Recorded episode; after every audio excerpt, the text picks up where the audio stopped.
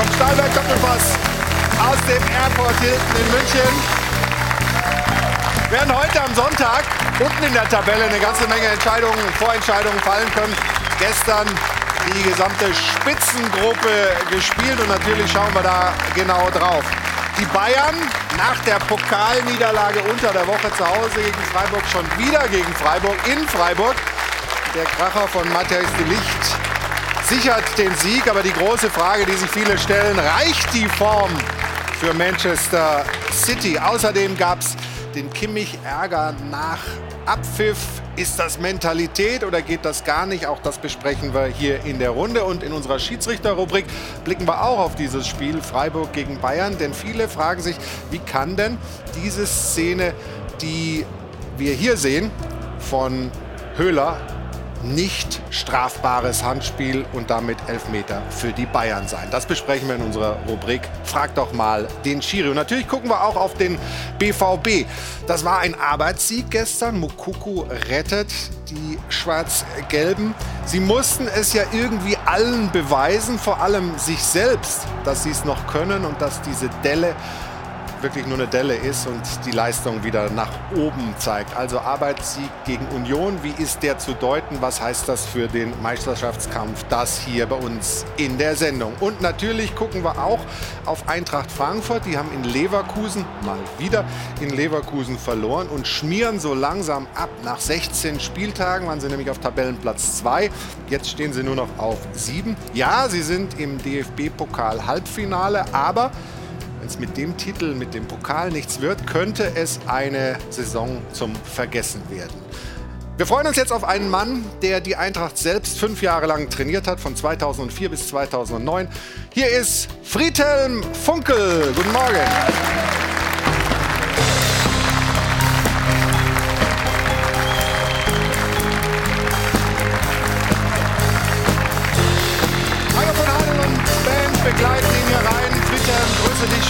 Da bist.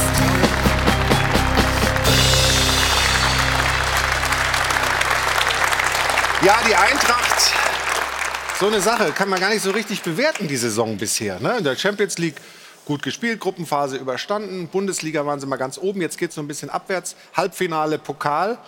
Es ist noch alles möglich irgendwie fast, oder? Ja, es ist noch äh, wirklich alles möglich, äh, vor allen Dingen im Pokal, je nachdem, welches Los Sie bekommen. Äh, haben Sie die Chance, äh, den DFB-Pokal äh, zu gewinnen. Aber Sie müssen den Abwärtstrend in der Bundesliga versuchen zu stoppen. In der letzten Saison war es ja ähnlich. Ja. Da haben sie in der Hinrunde 27 Punkte geholt, in der Rückrunde nur 15. Jetzt haben sie in der Hinrunde 31 Punkte geholt. Und im Moment geht der Trend dahin, dass sie deutlich weniger Punkte holen als in der Hinrunde. Du bist bei der Eintracht Frühjahrsempfang geehrt worden für dein Lebenswerk. Hat dich, glaube ich, auch ähm, im Herzen getroffen, weil es eine schöne Geschichte war. Und Heribert Bruchhagen, der hat sich dann sehr ausführlich und sehr positiv zu dir geäußert. Das wollen wir uns mal anhören. Er hat nicht die, die, die akademische Abteilung äh, der Sporthochschule Köln äh, als, äh, als Jahrgangsbester verlassen, sondern er ist auf dem Rasen ein, ein Trainer gewesen, der junge Leute richtig motivieren konnte. Er hat fünf Jahre hier hervorragend gearbeitet, Bescheidenheit, kein großes Auftreten, nur Arbeit auf dem grünen Rasen, das ist Friedhelm Funkel. Und er hat 1400 Spiele, man muss sich das mal vorstellen, 1400 Spiele als Trainer im bezahlten Fußball und als Spieler gemacht. Ja, das ist ja beispiellos in Deutschland. Und das kann man nur dann erreichen, wenn man auch ein charaktervoller Sportler ist.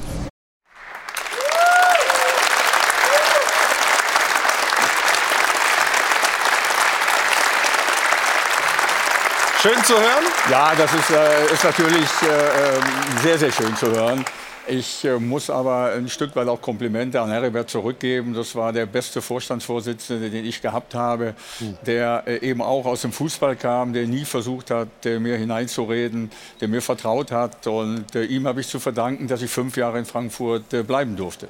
Also, wir reden über die Eintracht, aber auch über alle anderen Themen mit dir heute. Schön, dass du da bist. Und das Gleiche gilt für unsere weiteren Gäste, die ich jetzt begrüßen darf. Er ist seit Jahren Chefreporter des Kicker, Bayern-Kenner. Wie gut ist eigentlich der Kader des FC Bayern? Da wird ja immer gesagt, der ist so bärenstark, aber die Leistungen passen vielleicht nicht immer dazu. Warum das so sein könnte, erzählt uns heute Carlo Wild. Schönen guten Morgen. guten Morgen. Ich freue mich auf einen Mann, der jetzt noch ganz streng guckt. Warum eigentlich? Verstehe ich gar nicht. Freut sich doch immer hier zu sein. Ja, genau. Ähm, und ich freue mich, dass er hier ist. Hier ist unser Sport 1-Experte. Hier ist Mario Basler. Schönen guten Morgen. Der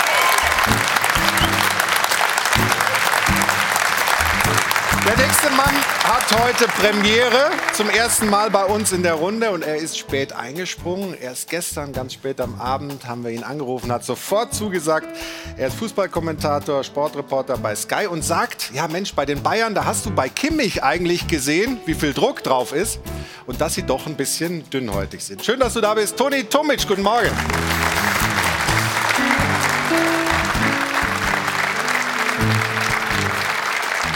Der Woche hat er, unser nächster Gast, äh, geschrieben, im Pokal zeigt sich der Charakter. Ja, Bayern BVB nicht gerade brilliert. In der Bundesliga ging es dann gestern wieder. Wie ist das zu bewerten? Alfred Draxler wird es uns sagen. Schönen guten Morgen.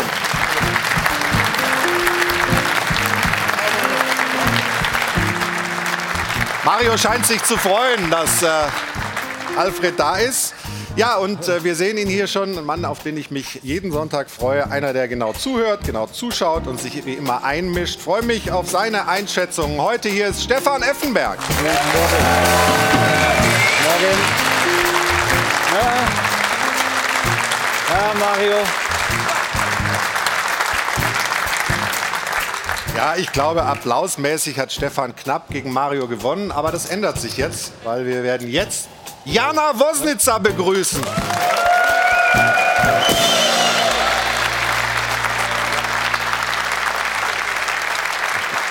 Schönen Sonntagmorgen und frohe Ostern zusammen.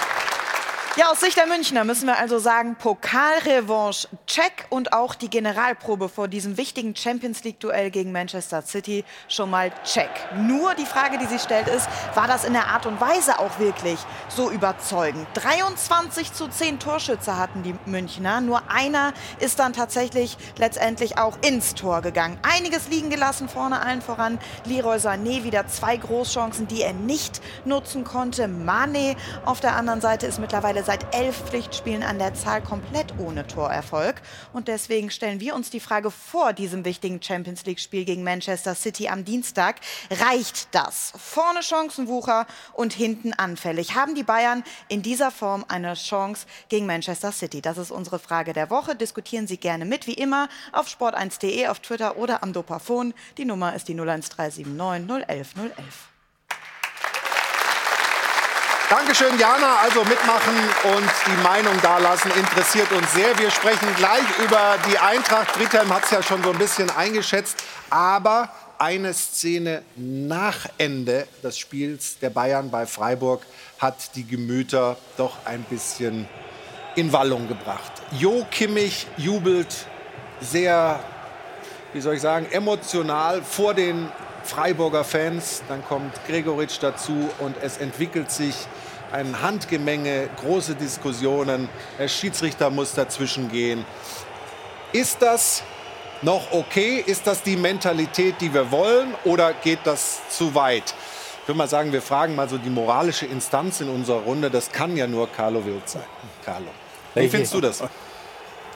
Ich kann das bei Kimmich ehrlich gesagt nachvollziehen, weil äh, Fußball ist einfach eine Emotionsgeschichte. Und ich glaube, wenn jetzt Stefan Effenberg hier neben mir sitzt, den habe ich auch erlebt, dass der sehr emotional war als Spieler. Ich fand es auch PR-strategisch sehr clever von Kimmich nachher, das zu erklären, warum es so passiert ist. Bei Kimmich habe ich nur ein Thema. Er hat sich, als damals Deutschland in Doha ausgeschieden ist, äh, bei der WM hingestellt und hat äh, einen sehr bemerkenswerten Auftritt gehabt, äh, wo er dann auch gesagt hat, er fürchtet in ein Loch zu fallen. Äh, ich glaube, Kimmich muss den Ehrgeiz nicht gegen sich richten und immer sagen, dass er alles verantworten muss. Das hat er damals getan und das hat man jetzt neulich nach der Niederlage gegen Freiburg im Pokal auch wieder so gehört. Der muss, finde ich, seine äh, äh, Energie, die er hat, mehr auf die andere Richtung äh, äh schieben und nicht so immer sehr, so sehr gegen sich, weil der Junge ist nicht derjenige, der Fußball Deutschland oder Bayern München alleine auf den Schultern tragen muss. Aber so, er hat sich ja dann erklärt und die, die Freiburger haben es ja mehr oder weniger auch akzeptiert. Und ich finde, äh, Fußball ist Emotion und da werde ich sehr äh, tolerant äh, und will nicht drüber klagen. Ja, Fußball ist Emotion, da haben wir die ersten drei ja, Euro, das ist in Ordnung. Aber Stefan, ähm, genau richtig oder muss man sich das verkneifen, diesen Jubel vor den gegnerischen Fans, die dann ja übrigens sehr gut auch mit Berlin, Berlin, wir fahren nach Berlin geantwortet haben, die Freiburger Fans. Genau, ein paar Konter hat äh, Kimmich ja bekommen äh, nach dem Spiel, aber ich fand auch beeindruckend sein Interview im Endeffekt nach dem Spiel, dass er sehr wohl gesagt hätte oder hat, ich hätte meine Emotionen vielleicht ein bisschen im, im, Griff haben müssen, aber das gehört zum Sport dazu. Und ich glaube, die Freiburger sind ihnen auch nicht böse. Ich glaube, ja. die Freiburger freuen sich nach wie vor, dass sie im Pokalhalbfinale sind. Das war natürlich schwer zu verarbeiten für Kimmich. Ne? Das ist ja klar, er ist ein sehr emotionaler Spieler ähm, macht sich selber Druck. Also Druck war sowieso auf der Partie, aber er macht sich auch extrem selber Druck. Und dass mal sowas passiert, das gehört zum, zum Sport und zum Fußball dazu. Aber man muss ja eins mal sagen, also jetzt ja. mal auch, äh, ich fand das verständlich bei Kimmich. Weil man darf ja nicht vergessen, dass vor dem Spiel ja was passiert ist. Die Freiburger haben ja beim Warmlaufen auf dem Würfel haben sie ja die Tore vom Pokalfinale gezeigt, äh, vom Pokalspiel gezeigt. Ja. Die Zuschauer haben gejubelt, als sei es live. Ich finde, das macht man ja auch nicht unbedingt beim Warmlaufen. Aber warum? Bitte? Warum dürfen sie das denn machen? Warum sie es machen dürfen? Das gehört doch dazu.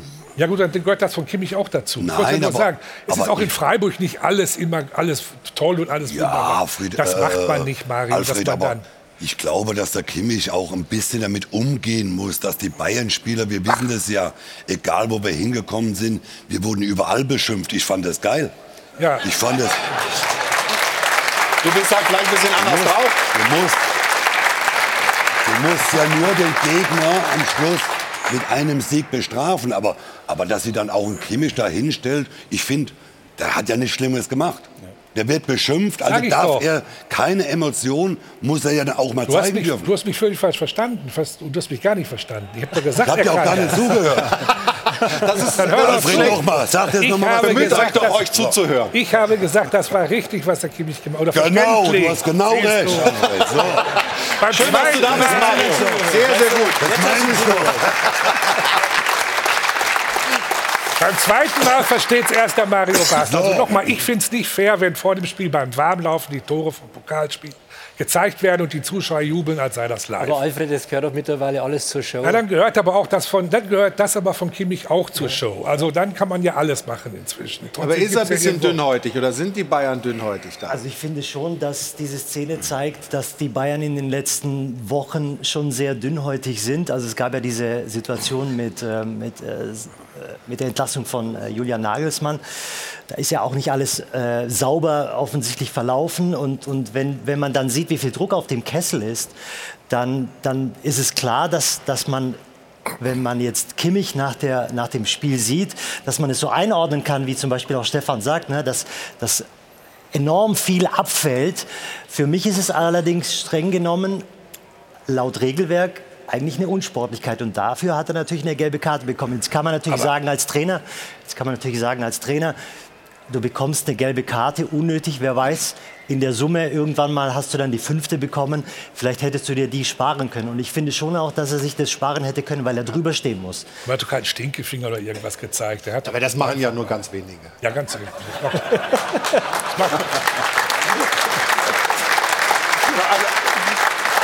Es ist ein Wahnsinn. Es ist ein wunderbarer Sonntagmorgen. Ja. So muss er anfangen. Österliche Harmonie. sehr. Frohe Ostern, frohe Wie siehst du das denn, Friedhelm, als, als Trainer? Wünschst du dir so einen Spieler, der dann auch mal nach Spielende noch zeigt, äh, was ihm das Ja, bedeutet, so ein Sieg? Natürlich wünscht man sich ja als Trainer solche, Spiel, äh, solche Spieler. Als Trainer lebst du ja auch Emotionen. Und äh, ähm, ich kann mich erinnern, dass ich auch in, in der einen oder anderen Situation, wo es ein ganz, ganz wichtiger Sieg war, ich äh, auch emotional anders reagiert habe, als man es sich vielleicht wünscht. Aber aufgrund des Erfolges äh, war es, glaube ich, ganz wichtig. Äh, Sie sind ausgeschieden im, äh, im äh, Pokal-Viertelfinale. Sie hätten auf äh, äh, Borussia Dortmund äh, äh, zwei Punkte wieder verloren, wenn sie dieses Spiel nicht gewonnen hätten. Und das ist aus äh, äh, Joscha dann eben auch äh, ausgebrochen. Und ich kann das absolut nachvollziehen. Und wir hier sitzen ja auch ehemalige Spieler, die auch emotional früher reagiert haben, mich mit einbezogen. Und das gehört einfach beim Fußball dazu. Und es ist auch so, wenn man die Freiburger Stimmen, die man mal zusammengefasst hat, äh, sich anhört und anschaut, wird man sehen, dass auch in der Mannschaft äh, des SC Freiburg die Meinungen da ein bisschen auseinandergehen. Ja, klar, finde ich schon ein Stück weit unsportlich, definitiv. Äh, völlig unnötig einfach. Soll sich über die drei Punkte freuen und dann ist doch gut. Äh, ich kann mir vorstellen, dass äh, eine Menge Erleichterung bei den Bayern-Spielern dabei war, äh, jetzt nach dem Pokal aus hier äh, das Ding 1-0 zu gewinnen. Ähm, das, ist Leidenschaft, das gehört dazu. Äh, zum Glück ist es im Fußball so. Ähm, ist vielleicht der falsche Zeitpunkt dafür, aber ja, gut. Ich, ich nehme die Jungs nichts übel. Also soweit Marc Flecken und Jana, du hast noch ein paar Dinge, die das erweitern, aus dem Netz vor allem. So ist es. Allen voran der SC Freiburg. Gut, wir können es erahnen, der fand die Aktion jetzt nicht ganz so dolle von Kimmich. Echt gute Aktion da. Auch nach Spielende hat der Verein getwittert mit einem ironisch applaudierenden Smiley dahinter. Aber die Fans sehen das Ganze etwas differenzierter. Allen voran Simon Schildgen, aka Gamer Brother. Er sagt, dass überhaupt so viel rumgeheult wird, zeigt doch, was alles seit Jahren im Fußball falsch läuft. Ihr wollt Typen, da habt ihr Typen, da habt ihr Rivalität und Kontroverse und jetzt zieht ein Sand aus der Schnecke. Meine Güte. Also er ist definitiv pro Kimmich, sagt aber auch, ich habe so ein bisschen die Kimmich-Brille an. Andere sind sehr kritisch der Aktion gegenüber und sagen, was mich stört, man redet immer von Fair Play und dann gibt es eben Spieler wie Kimmich, die immer wieder negativ auffallen. Wir erinnern uns daran beim Pokal, da hat er mit Pavard zusammen auf dem Elfmeterpunkt rumgetrampelt und jetzt dann eben gestern diese Geste. Was soll das? Warum machen das andere Spieler nicht? Und deswegen ist es auch logischerweise völlig legitim, ihn dafür zu kritisieren.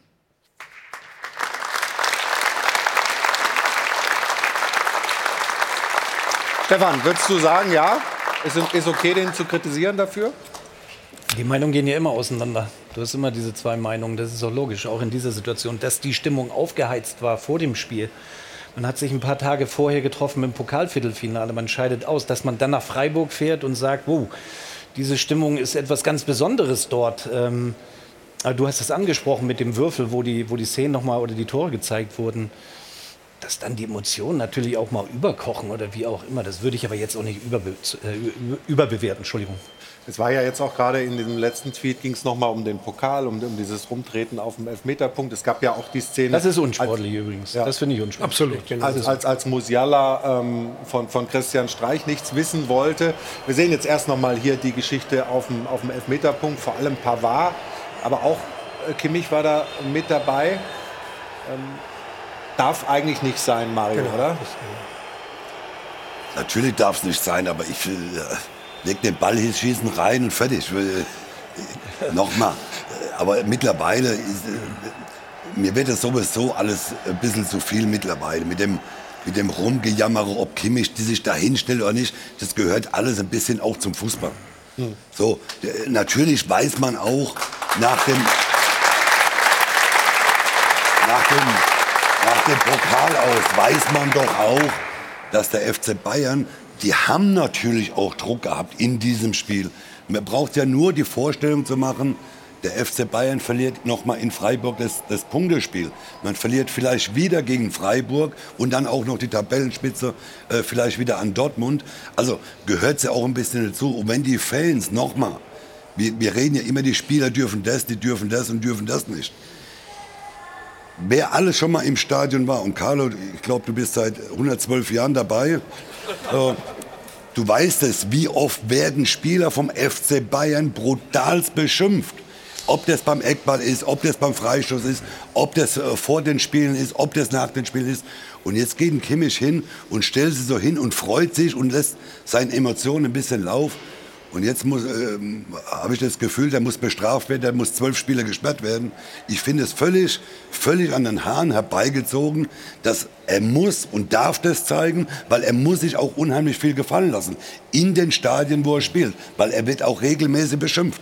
Und wenig danach, und ihr habt es ja schon angesprochen, war auch schon wieder ganz reflektiert und ganz ruhig. Und um das Thema abzuschließen, wollen wir da auch noch mal hören, was Jo Kimmich selbst dazu sagt, mit ein bisschen Abstand sehr, sehr, sehr viel Emotion äh, nach dem Spiel. Für uns ist ja, viel abgefallen. Es war ein sehr wichtiger Sieg für uns. Ähm, es war ein bisschen so eine ja, Gegenprovokation, äh, weil vor dem Spiel, als wir den Platz betreten haben, um äh, den Platz anzuschauen, hat der Stadionsprecher schon in unsere Richtung äh, nochmal verdeutlicht, dass sie gewonnen haben gegen uns im Viertelfinale. Es ist dann auch äh, ein Kurzfilm über zehn Minuten gelaufen während des Warmmachens, ähm, wo auch nochmal deutlich gemacht wurde, dass wir verloren haben. Das haben wir, das stimmt. Äh, das das sitzt tief, das saß tief und äh, da habe ich mich so ein bisschen hinreißen lassen zu einer Gegenprovokation. Ähm, ja, muss man nicht machen. Äh, da verstehe ich jeden, der sagt, äh, das war unnötig.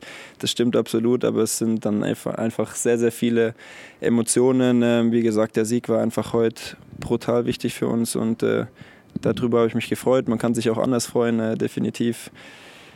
Ich hoffe, beim nächsten Mal gewinnen wir wieder und dann äh, verhalte ich mich besser. Aber kann man kaum besser erklären, oder? Ja, er hat er hat super erklärt. Ich bin trotzdem der Meinung, es ist nicht im Sinne des Fairplay. Ich kann natürlich jegliche Emotionen nachvollziehen, es ist klar, aber ich kann natürlich auch äh, kann mich erinnern, dass zum Beispiel Oliver Kahn in Freiburg mit Golfbällen oder mit, mit ähm, Bananen beworfen wurde und hat sich auch nicht danach hingestellt. Also ich finde, dass ähm, Jo Kimmich hat auch als deutscher Nationalspieler eine Verantwortung, auch gewissermaßen seine Emotionen dann auch im Griff zu haben. Und er sendet ja damit auch ein Zeichen. Und im Sinne des Fairplays ist es nicht okay, dass es mal mit ihm durchgeht. Okay, er hat sich danach hingestellt. Das ist auch absolut fein. Aber trotzdem meine ich, dass es nicht Fairplay ist. Ja, aber wenn er die Emotionen nicht hat, dann sollte er aufhören mit dem Fußballspielen. Aber er hat ja die Emotionen auf dem Platz. Also, das, das, Wichtige ist ja immer, das Wichtige ist ja immer, dass du das auf dem Platz also, zeigst. Ja. Also auf dem Mario, Platz, Mario hat ja auch oft Eckbälle geschossen. Joe Kimmich schießt sie auch permanent bei Bayern München. Ich kannst, du dir überhaupt, kannst du dir überhaupt vorstellen, wenn du da rausgehst, was da los ist, wie du wirklich, so wie du ja auch gesagt hast, beschimpft, beworfen wirst? Dann muss man die Emotionen im Griff haben. Aber wenn man diese Jubelszene macht, also, ja. das ist ja, das ist ja Pillepalle.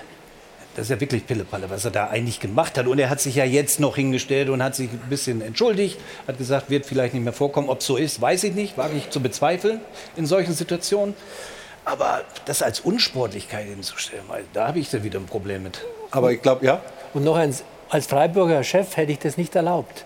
Weil Kimmich hat ja gesagt, durch diese Aktion, durch diese Einspielungen haben die die Bayern dann noch, noch gereizt, heiß gemacht.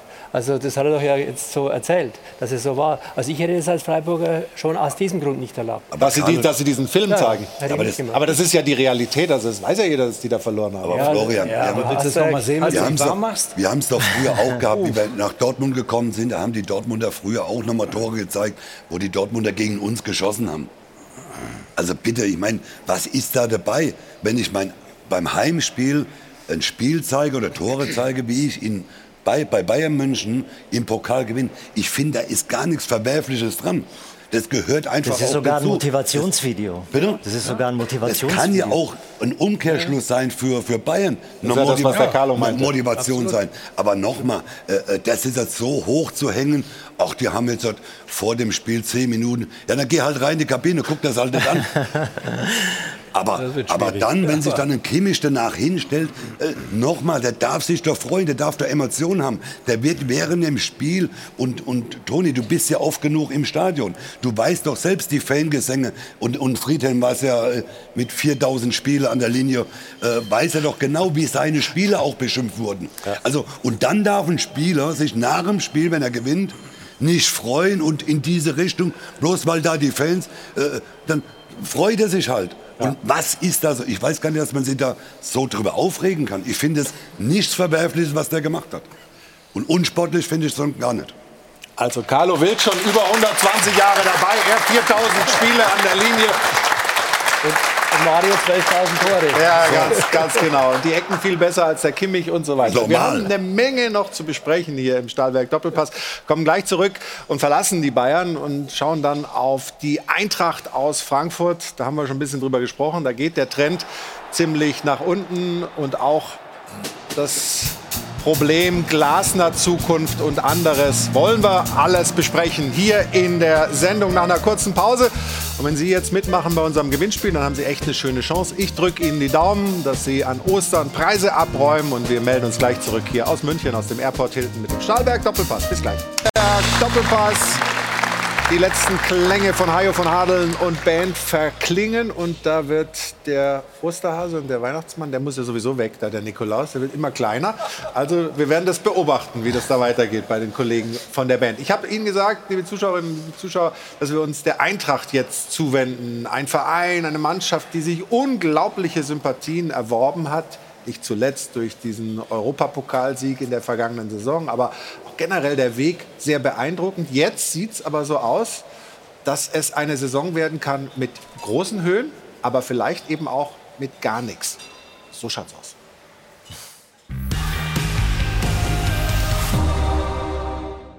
Bleibt er, geht er, lacht er, schreit er, leidet er. Bei Oliver Glasner weiß man zurzeit nicht so richtig, woran man ist. Und bei seiner Mannschaft auch nicht. Die Eintracht spielt erst die beste Vorrunde der Clubgeschichte und übersteht die Gruppenphase der Champions League ein echter Volltreffer. Und 2023 erst in der Champions League eine blutige Nase geholt und in der Bundesliga kräftig an Boden verloren. Dafür lockt im DFB-Pokal immer noch ein attraktiver Titel. Sowas nennt man dann wohl hessische Wankelmüdigkeit. So schaut's aus. Ganz unabhängig vom etwas instabilen Saisonverlauf leistet sich die Eintracht ein paar störende Nebenkriegsschauplätze zu viel. Manche Ultras stehen immer noch nicht für hessische Gastfreundschaft und Weltoffenheit. In der Führungsetage streiten zwei Bosse ohne Not. Beim Kader droht im Sommer mal wieder eine unfreiwillige Runderneuerung. Und der Trainer will mit dem Sportvorstand auch nicht unbedingt Blutsbrüderschaft schließen. Von Wege, Eintracht. Die Stimmung ist beschisse. So schaut's aus. Eher normal die Niederlage gegen Bayern. Gegen den Pillenclub hat sich die Eintracht selten das richtige Rezept ausgestellt. Achte Niederlage in Leverkusen am Stück. Da kommt aktuell nicht die ganz große Euphorie beim immer noch amtierenden Europapokalsieger auf. Und trotzdem, die Eintracht steht in der Liga immer noch drei Punkte besser als letzte Saison.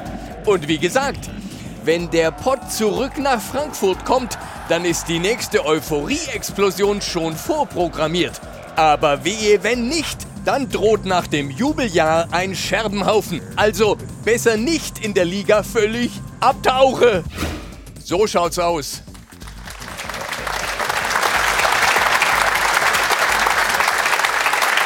Michael, wir haben in dem Beitrag jetzt viele, viele einzelne Aspekte gesehen. Was würdest du sagen, was ist das Wichtigste momentan? Was gibt so dieses komische Gefühl, Ja, dass, dass man nicht der- so genau dass- weiß, wie es läuft? Dass, äh, dass der Zusammenhalt äh, nicht äh, verloren geht, dass die Mannschaft weiterhin wirklich zusammensteht. Sie haben eine gute Mannschaft. In dieser Saison ist aus meiner Sicht die Defensive die Achillesferse der Frankfurter Eintracht. Sie haben als Mannschaft, die unter den ersten sieben, ich glaube, sie sind im Moment siebter, einfach zu viele Gegentore bekommen. Nach vorne gelingt der Mannschaft eigentlich immer was Positives. Sie schießen immer viele Tore. Und äh, da, da gilt es jetzt äh, aus meiner Sicht daran anzusetzen. Sie haben noch die Möglichkeit, äh, sich äh, auch über die Bundesliga für den Europapokal äh, zu qualifizieren. Äh, ich habe es eingangs gesagt, äh, im DFB-Pokal ist äh, alles möglich. Wir haben das im letzten Jahr gesehen. Da hat die Mannschaft auch in der, in der Rückrunde äh, sehr, sehr schlecht gespielt. Das ist ein bisschen in den Hintergrund geraten, weil sie eine überragende Europapokalsaison gespielt haben und letztendlich den Europapokal sogar gewonnen haben und sich dadurch für die Champions League qualifiziert haben. Jetzt äh, sind sie auf einem ähnlichen Weg. In der Bundesliga geht der Weg momentan nach unten und sie können die Saison, ich will nicht direkt sagen retten, aber sie können durch den DFB-Pokal äh, wiederum eine, eine glanzvolle Saison äh, letztendlich äh, beenden.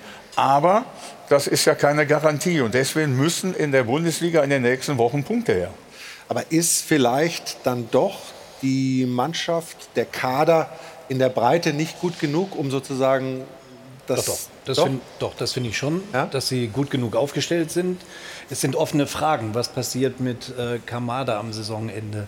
Was ist mit Kolomouani? Ja. Was passiert mit ihm? Also das sind offene Fragen. Aber ich finde schon, dass sie von der Qualität her sehr gut aufgestellt sind. Ähm, sie haben in der Hinrunde herausragend performt. Jetzt haben sie so eine Phase, wo sie ein bisschen schwächeln. Äh, aber ich bin davon überzeugt, dass sie sich äh, für den internationalen Fußball dieses Jahr auch qualifizieren, weil die Qualität einfach da ist. Wichtig ist, dass sie im Kollektiv zusammenstehen, weiterhin auch in einer schwierigen Phase, die sie jetzt gerade haben. Aber wenn sie das tun, dann sind sie auch verdammt schwer zu schlagen. Aber es gibt ja durchaus auch so ein paar Risse, also zwischen Glasner und Krösche, auch die Führungsetage, ja, Hellmann, Holzer, da die, die Diskussion, ob Hellmann zur DFL geht. Spielt das eine Rolle oder ist das, ist, sind das Medienthemen? Äh, bei den Spielern spielt es mit Sicherheit keine Rolle, weil denen ist es völlig egal, die kicken. Ein anderes Thema ist, finde ich, der Trainer. Ich finde es sehr egoistisch, wenn ein Trainer, der einen Vertrag bis 2024 hat, der die Mannschaft zur Europa League zum Triumph geführt hat, wenn der da kokettiert, dass er vielleicht den nächsten Schritt, da kriege ich sowieso die Krise, wenn ich das Wort der nächste Schritt höre. Der hat als Trainer die Verantwortung, wenn er bis 2024 unterschrieben hat, bis 2024 zu bleiben. Und jetzt haben wir, glaube ich, 2023 April. Das heißt, er hat noch ein gutes Jahr. Und da jetzt rumzukokettieren, ich muss vielleicht nach England, weil da vielleicht jemand kommt, äh, äh, Hasenhüttel ist nach Southampton.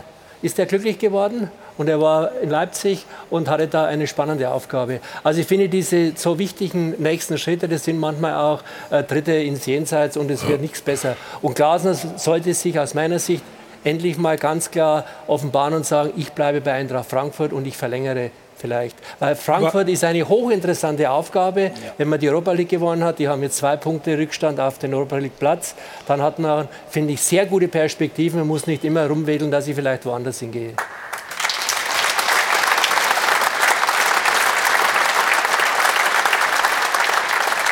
Aber warum soll der Trainer denn jetzt schon sagen, dass er den Vertrag verlängern will? Man kann ja auch andersrum sagen, er hat einen Vertrag bis 2024. Wo ist da der Druck? Ja, die bieten sie ihm ja an.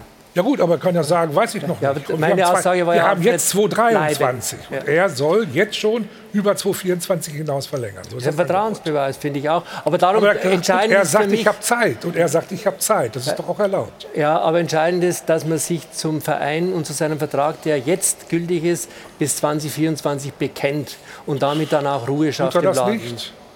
Ich ja, naja, die Diskussion, die gibt es ja schon. Also bei Tottenham und anderswo ja, aus, hört man aus, seinen Namen und, und, und, also man könnte sich schon klarer vielleicht positionieren. Wie siehst du aber das bitte? Ja, aber, aber äh, dass sich ein, ein, Trainer Gedanken darüber macht, äh, was er vielleicht äh, im nächsten oder übernächsten Jahr woanders machen könnte, das finde ich absolut legitim. Wir haben doch gerade erst den Fall gehabt, dass ein Trainer, der sehr, sehr erfolgreich war, aus dem Nichts heraus entlassen worden ist. Ja, und dass sich dann hier in München, ja. genau, da hat ja auch überhaupt keiner mitgerechnet. Und äh, dass sich jetzt äh, äh, der Oliver möglicherweise, wir wissen das ja gar nicht, aber möglicherweise Gedanken darüber macht, irgendetwas anderes zu machen, weil er auch weiß, dass er das, was er im letzten Jahr erreicht hat mit der Frankfurter Eintracht, ganz schwer zu wiederholen ist dass die Ansprüche auch bei der Frankfurter Eintracht im nächsten Jahr sehr, sehr hoch sein werden. Die Mannschaft vielleicht drei, vier absolute Leistungsträger verlieren wird. Dass man sich dann als Trainer vielleicht auch Gedanken darüber macht, äh, bevor man dann vielleicht im nächsten Jahr, wenn man schlecht startet, entlassen wird, was anderes zu machen, wenn man es denn kann. Nochmal, ich weiß nicht, ob es so ist, aber ich kann ihn als Trainer absolut verstehen. Aber die Unruhe kommt natürlich zur Unzeit, ne? das muss man mal dazu sagen. Ja, also eine schwierige Phase in der Saison eigentlich. Das ist die alles entscheidende Phase. Also erstmal ist heute die Auslosung, sie stehen im Halbfinale vom DFB-Pokal und haben noch alle Chancen, sich zu qualifizieren direkt für den internationalen Fußball. Diese Problematik, die kommt wirklich zur Unzeit bei, bei der Eintracht. Und es geht ja auch um Trainer gegen, also nicht gegen, aber Trainer und, und, und Sportdirektor verstehen sich gerade nicht. Innerhalb der Führungsetage gibt es Krach ich glaube schon, dass die Mannschaft zumindest die allgemeine Verunsicherung im Verein mitbekommt. Es gibt halt Clubs, da gehört Eintracht Frankfurt zu, Schalke 04, die neigen dazu, dass sie, was sie vorne aufbauen, hinten mit dem Arsch wieder einreißen. Das ist nun mal so. Und äh, das findet da, glaube ich, gerade statt. ich sehe da für die Frankfurter nicht so unbedingt wie du, dass sie einen internationalen Wettbewerb erreichen. Ich wüsste nicht, wie das im Moment weitergehen soll. Weil Friedhelm gerade auch gesagt hat, die Achillesferse ist momentan eher hinten zu suchen in der Mannschaft. Gucken wir mal auf die Tore, die äh, Bayer Leverkusen geschossen hat gegen die Eintracht gestern. Stefan, ähm, da ist natürlich eine Mannschaft mit Bayer Leverkusen, die viel mit Geschwindigkeit macht, aber trotzdem das Defensivverhalten der Eintracht jetzt nicht so naja, so richtig äh, lobenswert bei ja, aber Du hast ja gerade was gesagt. Äh, Leverkusen hat ein unglaubliches Tempo. Äh, hier in diesem Falle von Adli, äh, aber auch mit Frimpong, mit Diaby. Also alles äh, Spieler, die unglaubliches Tempo haben. Das ist natürlich immer extrem schwer zu verteidigen. Ne? Vor allen Dingen dann in diese, dieser Situation im 1 gegen 1. Vielleicht hättest du den Ball hier unterbinden können in dem Zweikampf. Aber das, jetzt ist es natürlich schwer, weil er zentral mehr oder weniger fast aufs Tor zuläuft. Ähm, da hatte Bayern München auch schon Probleme mit, ja. Also und Frankfurt gestern auch in dem Spiel, aber Bayern hatte da auch Probleme mit eben dieses Dicker Tempo sieht zu da nicht gut aus, ne? Das, Das sieht nicht gut aus, aber das sind natürlich auch herausragende Spieler, ja. Also du kannst ein Laufduell oder einen Zweikampf verlieren. Ja, ich will Stefan beipflichten, als die gegen Bayern gewonnen haben. Die Leverkusen da hat alles nur über die Niederlage von Bayern München gesprochen. Leverkusen hat da überragend Fußball gespielt und das war hoch verdient. Und man muss auch mal die andere Seite loben. Die haben eine super tolle, spannende Mannschaft und haben einen Trainer, der halt auch durchblickt. Aber, Also bei, bei aber ja. bei Frankfurt, bei der Eintracht wiederholt sich das ja. Ich erinnere an das Spiel bei Union Berlin. Ja, die haben die erste Halbzeit super gut gespielt und bekommen in der zweiten Halbzeit zwei Tore, ähnlich wie, äh, wie, wie jetzt hier gegen Leverkusen. Und die haben nicht unbedingt so schnelle Spieler wie, wie Leverkusen. Die sind wirklich ganz schwer zu verteidigen. Aber da haben sie auch sehr hoch gestanden, ganz einfache Fehler gemacht. Und ich kann an das Interview von, von Oliver Glasner nach dem Spiel bei, bei äh, Union war Berlin erinnern. Da hat er richtig losgeledert auf seine Defensivabteilung. Ja. und das ist, und das hast du jetzt wieder gesehen, so schwer wie das ist, gegen die Leverkusener zu verteidigen. Vielleicht muss ich da mal ein bisschen tiefer stehen, um diese Schnelligkeit äh, von Leverkusen äh, nicht so als ihre Stärke auf dem Platz umgesetzt zu werden. Also wenn wir mal das 3-1 anschauen von Asmun, äh, Friedhelm, da sieht man auch, das hat jetzt mit Geschwindigkeit und sowas nichts zu tun. Nee, schlechtes das, das ist einfach hier, der, der Abwehrspieler äh, hat, hat überhaupt gar nicht mehr auf dem Schirm, dass da noch einer hinter ihm sein könnte. Ne? Ja, das ist ganz schlechtes Abwehrverhalten. Dumm gelaufen. Was sagst du, Carlo? Dumm gelaufen für ihn. Ja, ja, ziemlich dumm gelaufen. Ja. Das war dann die Entscheidung. Ja, aber aber, aber Stefan, gibt es da Erklärungen Ja, für? der, ja? natürlich gibt es da eine Erklärung. Natürlich sind die Frankfurter, die haben hochgeschoben, sind auf 2-2 gegangen. Dann löst du natürlich hinten auch irgendetwas aus, auf. Ähm, er hat sich jetzt selber erschrocken. Ja, das sehen wir jetzt genau in diesem Moment. Oh, da kommt noch einer von, von außen. Jetzt macht er das Weltklasse-Kreuz zweimal. Aber Stefan, Genau. das Ja. muss er sehen, dass da einer kommt. Ja, er hat sich erschrocken. Aber er war ja klar. alleine hinten, weil wie viele Minuten waren noch zu spielen? Wenige Minuten. Dass alles nach vorne geht, Genau, gebe ich so. dir recht. Das ist, das ist okay. Aber er war als letzter Spieler hinter. Und da muss ich doch, bevor der lange Ball kommt, mal rechts und links über die Schulter gucken, ob Ja, da ja. noch einer ist. Da darf ich doch nicht überrascht sein. Ja, ist richtig, aber man, wir dürfen jetzt auch nicht nur jetzt auf die Defensive der Frankfurter gehen. Ich bin schon der Meinung, dass sie vorne auch etwas kreieren müssen. Dafür haben sie die Qualität mit Kolomoani, mit, mit Götze, Ja, der, der 100%. zurzeit abtaucht. Äh, mit Boré, Lindström leider verletzt nach wie vor, ein ganz enorm wichtiger Spieler. Ähm, und sie kre kreieren halt auch extrem wenig in ihrem Spiel, im Spiel nach vorne. Ne? Also gegen Union im Pokal, wir haben es noch auf dem Schirm, eine wirklich super erste Halbzeit gespielt. Aber danach war das auch mehr oder weniger ein Verteidigen, so was sie gut gemacht haben. Aber um die Abwehr zu entlasten, musst du auch im Spiel nach vorne was anbieten. Und das tun die Frankfurter im Endeffekt auch nicht. Mario, wie groß ist deine Sorge, dass am Ende für die Eintracht nichts überbleibt? Naja, vom Grunde her habe ich keine Sorge, weil ich habe mit äh, Eintracht ja keinen Vertrag. Ne? Ich habe da auch nie gespielt. äh, mich interessiert. Ah, Kerl. Naja, ich meine, wir haben ja vor, vor Wochen und Monaten haben wir ja die Eintracht über den grünen äh, Klee gelobt. Äh, wie toll, wie schön, äh, was sie die letzten Jahre äh, veranstaltet haben. Jetzt geht es mal ein bisschen in eine andere Richtung. Aber Oliver Glasner hat es ja gestern nach dem Spiel auch im Interview gesagt. Er hat jetzt halt mal wieder eine Woche Zeit äh, zu trainieren, auch in der Defensivarbeit ein bisschen mehr den Fokus drauf zu legen. Äh, und, und er weiß ja, er weiß ja, um was es geht. Aber dass natürlich Unruhe in dem Verein ist, ob das im Vorstand ist, ob das äh, Spieler sind, Kamada, äh, so was ich gehört habe, ist der sicher weg im, im Sommer.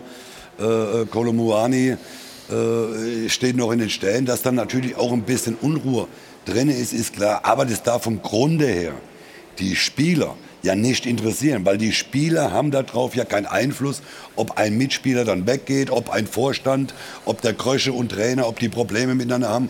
Vor Wochen waren sie sich in der Arme gelegen. Ich weiß gar nicht warum. Wenn es mal ein bisschen schlecht läuft, äh, haben die auf einmal Streit, sprechen immer miteinander. Kann ich gar nicht nachvollziehen. Die Eintracht haben tolle Fans, aber der Trend ist im Moment, ich glaube nicht, dass sie es schaffen. Ich glaube dafür äh, ist Leverkusen äh, äh, dann auch, äh, äh, oder auch Leipzig, die werden, die werden da äh, eine bessere Rolle spielen. Ich glaube, dass die, die Frankfurter sich auf den Pokal konzentrieren werden, weil sie da die Möglichkeit haben, den zu gewinnen und dann vor allem nächstes Jahr international zu spielen. Ich glaube nicht, dass sie sich qualifizieren. Also Fakt ja. ist ja, da bin ich äh, auch bei Friedhelm letztendlich, dass äh, Oliver Glasner momentan sicherlich einen Hals hat, weil die Mannschaft oder zumindest die Defensivabteilung sehr viele Fehler macht. Ja. Ähm, das es gibt ja all, viele Mannschaften in der Bundesliga haben volatile Leistungen gehabt bislang. Also man muss ja nur die Bayern schauen, die die zehn Punkte verspielt haben. Die Dortmund haben keine gute Vorrunde gespielt, mussten hinterherlaufen. Jetzt ist zu einer Unzeit, was Stefan auch gesagt hat, gerade in der entscheidenden Phase der Saison für die Frankfurt jetzt diese Negativserie dazugekommen. Plus dazu noch diese ganzen ähm, Nebengeräusche innerhalb der Mannschaft, weil natürlich viele äh, Spieler offensichtlich kokettieren, mhm. dass sie weg wollen. Jetzt ist es aber so, dass die Frankfurter Eintracht, und das hat sie gezeigt in der vergangenen Saison, auf ganz bestimmte Spieler hinarbeiten kann. Und ich bin mir sicher, dass, also sie haben All Coins auf die Europa League gesetzt und haben es am Ende gewonnen. Das ist natürlich sehr viel Risiko dabei, aber es sind noch zwei Spiele bis zum DFB-Pokalsieg. Wenn die am Ende dann oben am Römer stehen, dann ist natürlich dann ist alles wieder gut. alles vorbei, weil Klar. da kannst du Siebter oder Achter werden. Und das weiß Oliver Glasner aus der Erfahrung der vergangenen Saison. Bloß die Frankfurter, wenn wir über die Defensive sprechen, die müssen sich nur das Spiel hier in München ansehen, wo sie 1 zu 1 ja. gespielt haben. Das war ein Meisterwerk der Defensivleistung.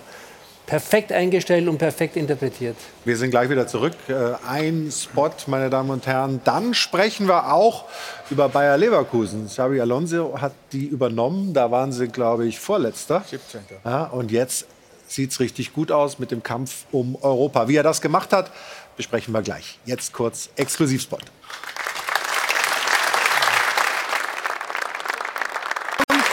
Wir wollen jetzt über den Alonso-Effekt sprechen. Jana hat alle maßgeblichen Zahlen parat. Und die lassen sich aus Leverkusener Sicht wirklich äh, sehen. Wir erinnern uns daran, Xabi Alonso hatte die Werkself auf Rang 17 übernommen und wirklich auf Kurs gebracht. Sie stehen derzeit auf dem sechsten Tabellenplatz.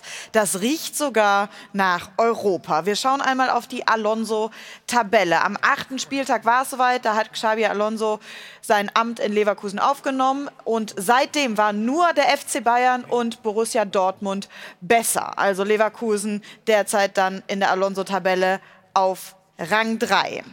Etwas gedauert, um anzukommen, hat es allerdings, aber mittlerweile muss man sagen, ist er wirklich da, hat sich bewiesen als Trainer und das sieht sich auch, lässt sich auch in den Zahlen sehen. Wir schauen einmal auf den Vergleich zu Gerardo Seoane. Damals war es Platz 17, das hatte ich gerade schon gesagt, jetzt Rang 6. Punkte pro Spiel 0,6 nur bei Seoane. Es sind zwei an der Zahl bei Xabi Alonso, das ist schon ein merklicher Unterschied. Kilometer pro Spiel, die Jungs unter Alonso, die marschieren. 116,6 Kilometer, bei Seoane waren es 110,4 und Kontertore vielleicht sogar der beachtlichste Wert, 0 unter Seoane, 9 an der Zahl unter Alonso. Das ist Bestwert in der Fußball-Bundesliga und damit hat er es halt auch verstanden, wirklich die Stärken der Leverkusener auszunutzen. Entsprechend gibt es schon lobende Worte auch im Netz. Es würde mich nicht wundern, wenn Brazzo den Agenten von Alonso schon kontaktiert hätte, für alle Fälle. Das natürlich nur mit einem Augenzwinkern.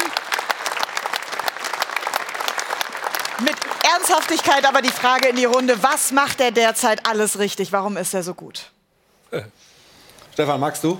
Ja, warum ist er so gut? Weil er ein absoluter Fußballfachmann ist. Er weiß, wie das gespielt wird. Er weiß die Qualität, die er bei Leverkusen hat, ähm, wie er sie auch auf den Platz bringt.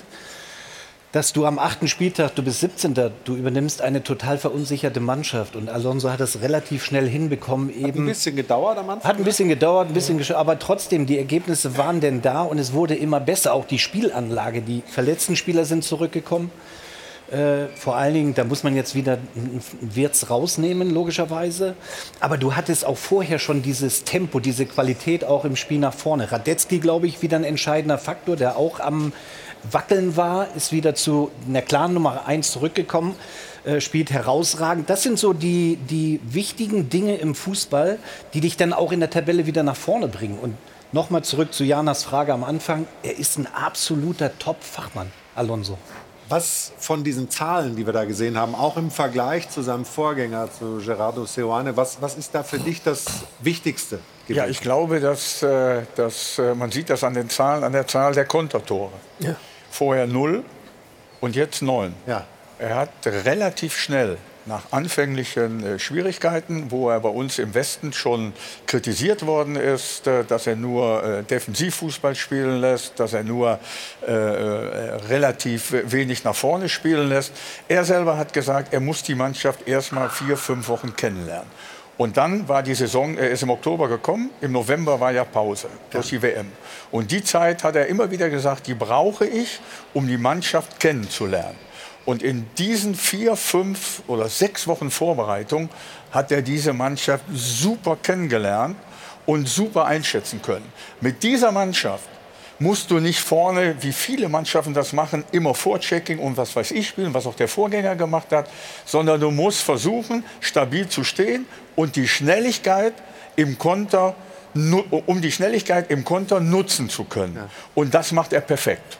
Das macht er einfach perfekt. Die Mannschaft steht hinten gut mit einer Dreierkette, hat dann äh, vier Leute davor und drei Mann vorne mit unfassbar schnellen Spielern. Und das musst du doch ausnutzen.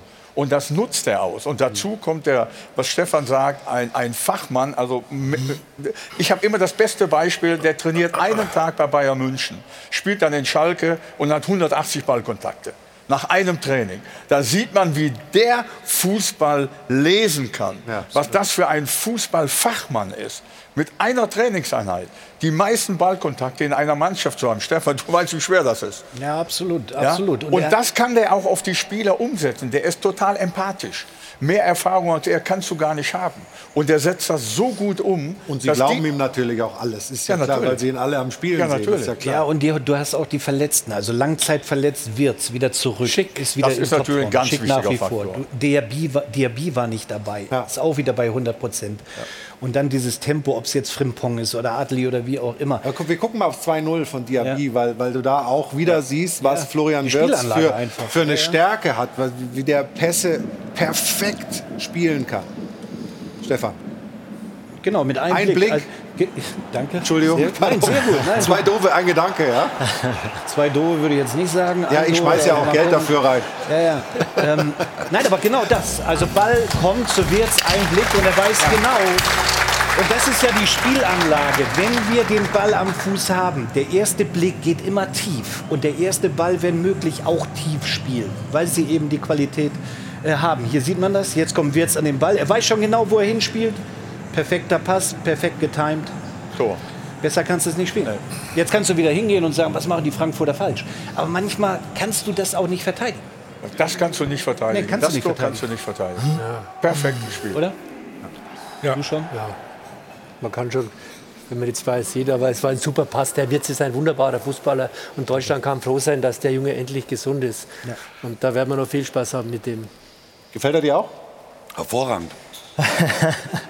Nein. Aber manchmal bist du ja also, so ein bisschen konträr nein, der Meinung. Weißt du? Also es gibt doch über Wirtz äh, keine Diskussion, dass es ein hervorragender Fußballer ist. Äh, äh, brauchen wir hier nicht äh, drüber sprechen. Und wir sind alle froh, äh, wenn er jetzt fit bleibt, äh, dass, er, dass er auch für die Nationalmannschaft spielen kann. Und man sieht ja auch, wie abhängig teilweise ja die, die Leverkusener von seiner fußballerischen Fähigkeit. Wenn du so einen Spieler im Mittelfeld hast und hast so Offensivspieler, und der, der, der Wirtz kann alle, egal in welcher äh, Position, kann er seine Mitspieler äh, bedienen. Der, der bringt hervorragende Pässe. Eine bessere Kombination gibt es ja vorne nicht. Ja. Schafft das Bayern noch in die Champions League? Also ich meine, das ist ja auch nicht unmöglich. Für ja, mich spielt Bayer Leverkusen momentan den charmantesten und den rasantesten Fußball auf. Ich bin mir ziemlich sicher, dass sie in die Champions League noch kommen. Entscheidend für mich war, dass Xabi Alonso neben... sprechen wir Ja, mal. ja. Aber ähm, für mich ist entscheidend, ähm, also drei Dinge sind für mich äh, für den Erfolg einer Mannschaft äh, sind entscheidend. Qualität, die hat Bayer Leverkusen, ähm, da brauchen wir nicht drüber sprechen. Ähm, Homogenität, es war nicht immer fraglich, es war fraglich, ob diese Mannschaft dann auch eine Mannschaft ist. Und letztendlich die Mentalität. Und Xabi Alonso ist ein Gewinnertyp und er hat es bei, bei Liverpool geschafft, Champions League-Sieger zu werden bei Real Madrid. Also er hat bei den ganz Großen gespielt, bei, Bayern München.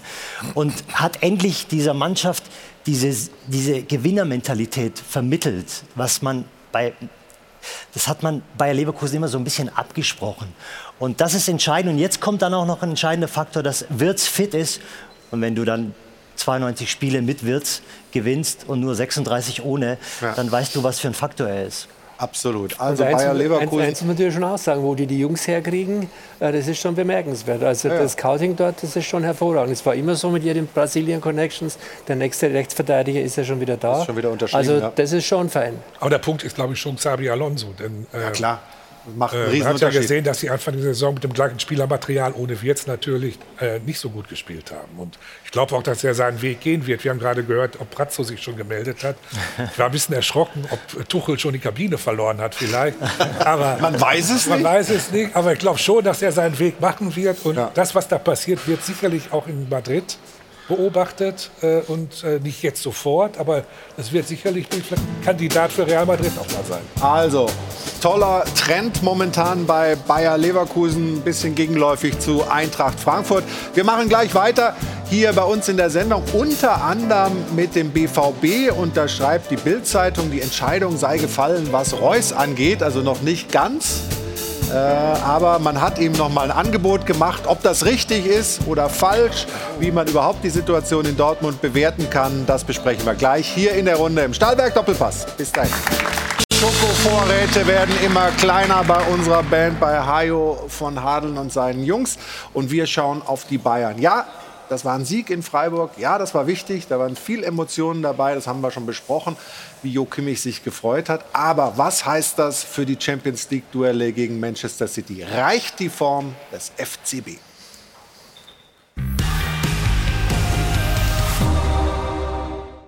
Die Gesichter der Bosse wollten sich einfach nicht entspannen. Wahrscheinlich nicht mal nach dem Schlusspfiff.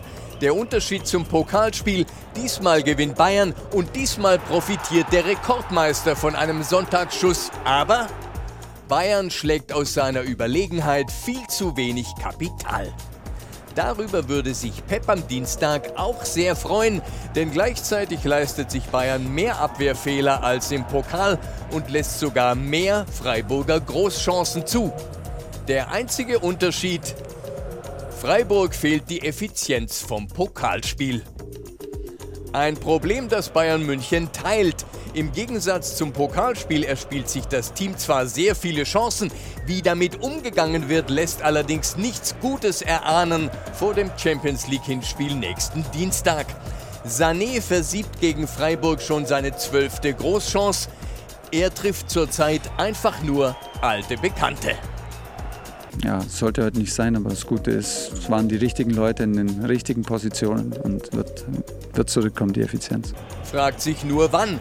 Und weil Sanés Kollegen in der Offensivabteilung auch nicht treffsicherer sind, fürchten wir, mit dieser Chancenverwertung sieht Bayern München gegen Manchester City kein Land. Haben wir recht, Stefan? Bezogen auf die Frage, wenn Sie einen machen am Dienstag und keinen kriegen, ist doch alles gut. Ja, Aber schon. du darfst natürlich nicht, nicht so viel liegen lassen, das ist auch klar. Allerdings wirst du natürlich nicht die Großanzahl der Chancen bekommen gegen Man City wie gegen Freiburg. Das ist auch logisch. Ich glaube, die Stabilität in der Abwehr und in der Defensive wird das Spiel entscheiden gegen Man City. Gehst du da mit, Carlo? Also Ich sehe eine absolute 50-50-Konstellation. Ich habe Man City jetzt gestern im Trainingsspiel gegen den letzten Southampton gesehen, 4-1. Haaland ist back, wissen wir. Äh, und der Mhm. Trifft, der trifft gestern, momentan ja. alles. Und das Seitfallzieher, das Tor war einfach wieder genial. Äh, ich habe sie auch gegen Liverpool äh, gesehen und auch gegen Arsenal das Spitzenspiel. Nach vorne sind die einfach großartig und wie die dann zwischen 16er und Mittellinie alles zumachen und permanent attackieren, ist großartig. Aber wenn sie Gegenwind kriegen. Also wenn mit Vollgas auf sie zugelaufen wird in der Abwehr, ist immer was drin. Und die Bayern haben schnelle Leute. Und deswegen äh, die Diskussion, ob Choupo-Moting fit ist oder nicht, ist für mich völlig nebensächlich, weil in dem Spiel kannst du den eh nicht brauchen. Da musst du schnelle Leute nach vorne haben, um zu kontern, glaube ich. Und, Wird äh, Mané wiedersehen? Ja, äh, Mané kommt ja in den äh, verschiedenen Beurteilungsmedien nicht so gut weg. Heute äh, gerade auch. Mané hat gestern finde ich, ganz anders gespielt. Der war frisch da, er hat sich auch oft von der Mitte nach außen verdrückt. Und das Ding, das daneben das Tor schiebt, das war genial gemacht. Und da geht es einfach nur um Glück und Pech und nicht um Können oder sonst irgendwas. Und ich habe auch einen guten Sané gesehen, äh, auch wenn er zwei Riesendinger verschossen hat, gebe ich zu. Aber ich habe das Gefühl gehabt, im Gegensatz zu dem, was vorher war, und da bin ich anderer Meinung als Herr Funkel, wenn Sie gestatten, äh, Nagelsmann war kein sehr, sehr erfolgreicher Trainer beim FC Bayern. Ganz im Gegenteil. Und ich finde sogar, dass die Entlassung viel früher hätte passieren müssen, als sie jetzt stattgefunden hat. Aber nochmal auf Man City zu kommen. Aber, aber nee, nee, nee, also das ja. interessiert mich schon, weil das müsstest du vielleicht nochmal begründen. Ja, man hat doch gesehen, wie die gekickt haben seit Weihnachten. Unentschieden, unentschieden, unentschieden. In Leverkusen äh, 1 zu 0. Kahn hat völlig recht, eine katastrophale erste Halbzeit. Und dann äh, werden drei Spieler ausgewechselt, unter anderem wieder Müller, die das Ganze noch einigermaßen stabilisieren. Wir haben das Spiel in Gladbach gehabt, wo eine sehr seltsame Aufstellung äh, zu Beginn war. Nach 15 Minuten fliegt Upamecano runter und dann äh, tauscht er den Müller aus und stellt um und äh, bringt dann Leute äh, wie äh, Gravenberg. Und, also es war doch ein Durcheinander vom Herrn und die ganze Geschichte seitdem, diese Maulwurf-Geschichte, was da für eine Unruhe in diesem Verein und in dieser Mannschaft war. Also das das, das war doch völlig außer Rand und Band. Das war, ja, aber dafür war doch nicht nur der Julian Nagelsmann verantwortlich ja, für, diese, in erster für, diese, Linie. für diese Unruhe. Aber äh, Herr Funkel, Dreierkette, Viererkette, dieses ganze taktische Durcheinander. Der FC Bayern, die, die wollten immer Viererkette spielen. Und äh, deswegen äh, äh, war doch das einfach nur logisch. Es war sowohl atmosphärisch als auch äh, von der Hierarchie her in der Mannschaft. Müller destabilisiert, Lewandowski wollte er weghaben. Die Tore, die der geschossen hat, die fehlen im FC Bayern heute. Also das ist äh, Ich glaube, Lewandowski ja, ja, wollte aber auch also gehen. Auch, ja, ja, Lewandowski weghaben. Die sind aber trotzdem in das der Lage, auch in also. dieser Saison über 80 Tore zu schießen wenn man, wenn man, den, Trend jetzt, äh, wenn man den Trend jetzt sieht. Aber wir, und, wir und, und Sie haben, und Sie haben zum Beispiel auch mit der Dreierkette ein Riesenspiel gegen Paris Saint-Germain gemacht. Ja, sie haben dann auch äh, in der Champions League, sie haben alle acht Spiele in der Champions League gewonnen. Also das jetzt alleine an Julian Nagelsmann äh, festzu, festzumachen, finde ich jetzt ein bisschen, äh, ja, finde ich nicht in Ordnung. Er hat auch vielleicht, vielleicht hat er das ein oder andere taktisch zu viel versucht mit dieser Mannschaft zu machen. Das kann durchaus möglich sein. Aber er war ungeschlagen, jedes Spiel in der Champions League gewonnen. Er war nur einen Punkt hinter Borussia Dortmund. Er war im Pokal noch vertreten. Er hat die Möglichkeit gehabt, alle drei Titel zu holen. Ob das jetzt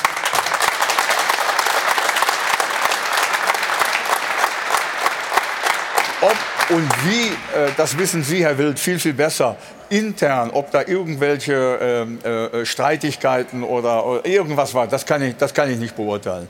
Ich, äh, ich sehe das nur als Trainer und weiß, wenn ich, drei, wenn ich dreimal die Möglichkeit habe, einen Titel zu holen und in der Champions League wirklich alle Spiele, die sie dort eigentlich gemacht haben. Wir haben uns vor der Sendung unterhalten, zu Hause gegen Barcelona haben sie ein bisschen Glück gehabt. Da hätten sie in der Halbzeit äh, wirklich zurückliegen können, aber sie haben das Spiel noch gewonnen. Sie haben in Barcelona gewonnen, sie haben alle Spiele gewonnen. Und dann den Trainer äh, äh so zu entlassen, ich kenne die Gründe nicht, aber das war schon sehr, sehr überraschend. Aber war jetzt Paris eine Weltklasse-Mannschaft? Ich finde, dieses, dieses Spiel gegen Paris, es war ja vorher schon Diskussion, dieses Spiel gegen Paris, in Paris gut gespielt, Paris hat sehr tief gestanden, aber Paris Saint-Germain, Bayern war eindeutig besser in beiden Spielen. Aber auch in den entscheidenden Momenten war das Spielglück auf Seiten der Münchner. Aber Paris Saint-Germain war doch eine biedere Mannschaft. das, das, ist meines Erachtens völlig überbewertet worden, dieser Sieg. Wir werden jetzt gegen Man City sehen. Diese Geschichte ist eine Herausforderung. Und da äh, wird abgerechnet, finde ich, wie gut der FC Bayern eigentlich wirklich ist. Und wenn wir sagen, äh, äh von den Stürmern her, eins ist klar, Lewandowski hatte nach 27 äh, Spielen letztes Jahr 31 und als er die 41 gemacht hat, 35 Tore. Und diese Keine Tore Frage. fehlen. Ja, und wenn man im FC Bayern äh, momentan das nicht so äh, perfekt lief, das 1 0 gestern war okay, aber der Gesamteindruck ist doch seit Weihnachten, dass es nicht so gut läuft. Ja, Hinten fällt der beste Torwart ja, der Welt und vorne fällt der beste Mittelstürmer. Ja, aber Carlo, Fakt ist doch bei, Lever, äh, bei Lewandowski. Der Spieler wollte unbedingt. Das ist schon klar. Du bekommst ihn ablösefrei und gibst ihn für 45 Millionen plus ab. Dass du das machen musst, wenn ein Spieler nicht bleiben will, das, das ist doch logisch, ja, auch das, in dem Alter von Lewandowski. Das ist ja nicht das Thema. Wir sprechen jetzt über die Atmosphäre in der Wenn Mannschaft. Wenn wir jetzt wieder zum Nagelsmann zurückkommen, sportlich, klar, auch da gibt es zwei Meinungen, aber es gibt ja über dem Sportlichen hinaus ja noch andere Gründe. So. Und ich glaube, wir sollten uns auch fokussieren jetzt auf Tuchel, weil er ist jetzt der Trainer bei Bayern München. Und du hast recht, mit dem Spiel jetzt gegen Man City, danach kann man wirklich ein Fazit ziehen, ob alles richtig ist. Und wenn sie nicht die Meisterschaft gewinnen und in der Champions League ausscheiden, ja, dann werden natürlich die Verantwortlichen kommen müssen und sich stellen müssen und die Fragen beantworten müssen. Aber dafür brauchen wir noch ein paar Spiele. Ne? Aber hat diese und da reden wir, und da reden wir, glaube ich, zu wenig über Kahn und Salihamidzic. Auch. Wir reden nur immer über Nagelsmann. Ich denke, dass die Probleme, die die Bayern haben, auch andere Gründe hat. Von den Neueinkäufen, von den Neuzugängen hat im Grunde nur der Licht eingeschlagen. Alles andere ist eher mittelmäßig oder findet gar nicht statt. Und dann ist Lewandowski null ersetzt worden. Wir haben ja gerade eine Reihe von verschossenen Riesenchancen gesehen. Ich glaube, mit Lewandowski wäre das äh, äh, anders gelaufen. Nur die Annahme, man könne Lewandowski mit vielen anderen Stürmern, mit Sané, mit Gnabry und so weiter ersetzen, scheint ja offensichtlich Probleme aber zu Alfred, wen hätte, wen, hätte, wen hätte, man denn nehmen sollen? Also, ja, das, das, ist ja, da, also von der Kategorie Lewandowski laufen nicht so viele rum. Und vor allem nicht, die du bezahlen kannst. Aber Sie haben erst mal keinen geholt. Sie haben ja, ja Mané geholt. Ja, aber Mané ist ja kein, ist ja kein klassischer Strafraum-Mittelstürmer. Aber genau ne? das hat doch der Trainer Nagelsmann, als Lewandowski äh, sich verabschiedet hat, natürlich auch wegen der Kohle aus Barcelona, gesagt, wir kriegen das hin. Und Nagelsmann hat, als Lewandowski, die hätten ihn auch halten können, nicht gesagt, der bleibt hier. Im Gegenteil, der hat gesagt, äh, lasst ihn gehen. Wir kriegen das mit verschiedenen Variationen hätte vorne doch nicht hin. sagen können, der bleibt hier. Wenn Nagelsmann sagte, der bleibt hier, hätte Lewandowski doch gesagt, was willst du denn? Der Vertrag ist ausgelaufen. Nee. Der hat noch ein Jahr gehabt. Ja, aber ich meine, wäre ausgelaufen im nächsten Jahr. Und da haben sie dafür noch 45 Millionen. Genau. Stefan sagt es ja. Genau. Ne? In der, in, der, in der, Praxis ist es so, dass man dann einen Spieler abgibt. Ja, aber es gibt ja viele Dinge im Fußball. Natürlich hat man sich dann konzentriert auf Mané, man hat gehofft, so, dann fällt er aber lange aus mit einer schweren Verletzung. Da steckst du ja auch nicht drin. So, und dann musst du wieder versuchen zu basteln. Ich finde, dass Choupo-Moting war immer ein Backup. Aber für das, für was er geholt wurde, muss ich sagen, hat er herausragend performt. Absolut. Hat eine tolle Statistik. Er hat das Tor geschossen. Das Entscheidende finde ich gegen Paris. Hat performt. Natürlich muss sich der FC Bayern im nächsten Sommer umgucken, dass sie da etwas Adäquates natürlich äh, als Neuner bekommen. Aber Stand jetzt ist es so, wie es ist. Und ich finde, ähm, dass es auch alles nicht einfach ist. Also nicht gewesen ist für Nagelsmann und auch jetzt gerade nicht einfach ist für Tuchel. Ja. Weil diese Selbstverständlichkeit und dieses Leichte, so wie das immer aussah bei Bayern München, ist ja ein Stück weit auch weg. Aber warum ist das weg, Stefan? Die Mannschaft hat doch keine klare Struktur und hat doch auch keine Hierarchie. Müller war Führungsspieler, dann ist er in der Halbzeit ausgewechselt worden. Eine oder zwei Wochen später hieß es Müller, Müller und, und Nagelsmann. Und dann hieß es wieder, Müller ist äh, unersetzbar, der spielt jetzt äh, immer und hat eine Stammpplatzgarantie. Das war, und wie ist denn Manuel Neuer behandelt worden? Das war doch alles, die Stars sind doch irgendwie immer mehr abgebaut worden, die Führungskräfte. Aber Carlo, und ich finde, deswegen äh, ist diese Geschichte mit der Entlassung Nagelsmann völlig richtig. Du gehst aber hoffentlich nicht so weit, dass wenn sie gegen City rausfliegen sollten, was wir alle nicht hoffen, dass dann auch Nagelsmann dran schuld ist. Das, das ist, äh, habe ich nicht behauptet. Ja, doch. Aber, naja gut, Sie sind schon mal im Pokal rausgeflogen ohne Nagelsmann. Vielleicht ist ja am Dienstag die, der nächste Schritt oder die nächste, äh, der nächste Rückschlag. Ich gebe Friedhelm recht, acht Spiele Champions League, achtmal gewonnen. Dann Trainer rauszuschmeißen, ist schon sehr ungewöhnlich. Gucken wir mal auf Szenen aus dem Spiel. Darf ich noch was dazu sagen? Weil ich überlege seit 18 Minuten, ob ich was dazu sage. Und, und die Antwort, die du dir gibst, ist ja, ich sage was dazu. Ja, ich würde gerne was dazu sagen. Also ich ja, aber wir müssen zuerst in die Werbung. Nein, nein, nein, nein, nein, nein. Also ich finde es ich find's mittlerweile sehr, sehr traurig, oder die letzten Jahre, was sich so ein bisschen eingebürgert hat, ist, dass die Trainer mittlerweile an allem dran schuld sind. Ich habe es, glaube ich, vor Monaten schon mal hier gesagt. Wenn ein Sané, wenn ein Gnabry, wenn egal wie sie heißen, allein aufs Tor laufen und treffen das Tor nicht. Ich weiß ja gar nicht, warum man dann jedes Mal einen Trainer dafür verantwortet. Also das sind alles, ich glaube, Carlo gibt es mir recht, alles Weltklasse-Spieler, ob das dann nee, Gnabry, wie auch immer ist. So, wenn die alleine, so wie gestern auch, hat man ja gesehen, alleine auf den Torwart zulaufen und schießen den Ball elfmal oben drüber. Warum muss ich da einen Trainer dafür verantwortlich? Also ist der Trainer dafür verantwortlich, weil der, der Spieler, den äh, äh, Weltklasse-Spieler, weil der den nicht reingemacht hat. Ich finde es völlig überzogen mittlerweile, wie man mit den Trainern umgeht. Die Trainer für alles das, wenn ein Knabri nach Gucci äh, nach Paris, dieser Malerlackiereranzug. In fliegt. Gucci nach Paris. Wenn, wenn, wenn Nach ein Paris Sané zu Gucci. permanent, gut, da gebe ich dir recht, da kann ein Trainer eingreifen, kann er sagen, pass auf, noch einmal zu spät. Ich hätte ihn sowieso schon längst auf die Tribüne mal gesetzt und hat gesagt, guck da mal 14 Tage zu, wie die Mannschaft da ohne spielt. Da kann ein Trainer vielleicht die Disziplin in die Mannschaft mehr bringen. Aber ich kann doch nicht den Trainer dafür verantwortlich machen, wenn Weltklasse-Spieler wie Sané, Gnabry, Mané, Müller, wie sie alle heißen, alleine aufs Tor laufen und schießen den Ball elf Meter vorbei. Wenn ein Kimmich beim Eckball 4000 Mal die Hand hebt und die rennen alle kurz und der schießt den Ball zum Einwurf raus, ist da der Trainer dafür verantwortlich? Das ist mir alles zu viel. Du hast recht, es gibt bestimmt Gründe. Es hat bestimmt verschiedene Sachen gegeben, die vielleicht am Schluss nicht mehr so gestimmt haben. Dafür bin ich aber viel zu weit weg, kann ich gar nicht beurteilen. Ich kann nur das beurteilen, was ich auf dem Platz sehe. Und auf dem Platz sehe ich, dass ein Sané oder ein Gnabry vogelwild auf dem Platz rumlaufen. Das habe ich die letzten Wochen gesehen. Und mehr nicht. gibt so, aber- weiter geht's. Werbung. Nein! Noch keine Werbung. Immer noch nicht. Alles, alles gut, Mario. Du hast mich jetzt direkt angesprochen. Darf ich antworten? Ja, bitte. Äh, du kannst zum Beispiel als Trainer sagen, äh, Kimmich, wie du sagst, ständig schlechte äh, Standards, jetzt schießt halt mal anderer. Das könnte man zum Beispiel. Man kann auch zum Beispiel äh, äh, äh, bei, bei Sané und bei Gnabry das, die Kategorie Vertrauen. Selbstvertrauen ist auch bei Profisportlern, glaube, ihr beide wart es, auch eine Kategorie, die wichtig ist. Und in dieser Mannschaft gab es aus meiner Sicht außer Kimmich und jetzt den Torhüter und De Licht, Upamecano, da gab es doch keine fixen Kräfte mehr. Dann war der Davis draußen, da war Gnabry war draußen und äh, dieser und jener und da war doch keine Struktur, es war einfach keine Struktur da in dieser Mannschaft. Und ich weiß genau, und da hast du völlig recht, Profis sind hochbezahlt und gerade die in München sind noch höher bezahlt, äh, wenn nicht höchst bezahlt, die haben zu liefern, da gibt es überhaupt keine Frage. Und trotzdem äh, bin ich der Meinung, dass was ich die letzten Monate, vier Wochen Winterurlaub, und was dann hinterher abgelaufen ist beim FC Bayern, die Punkte in der Bundesliga sagen doch alles. Und, äh, Aber, da, aber da es da muss ich ganz kurz nochmal, wenn das, den Winterurlaub bestimmt ja nicht Julian Nagelsmann alleine, sondern da gibt es eine sportliche Leitung, die doch gemeinsam Doch, wahrscheinlich nee, festlegt. nee, das macht der Trainer und ich kann dir auch noch eines sagen.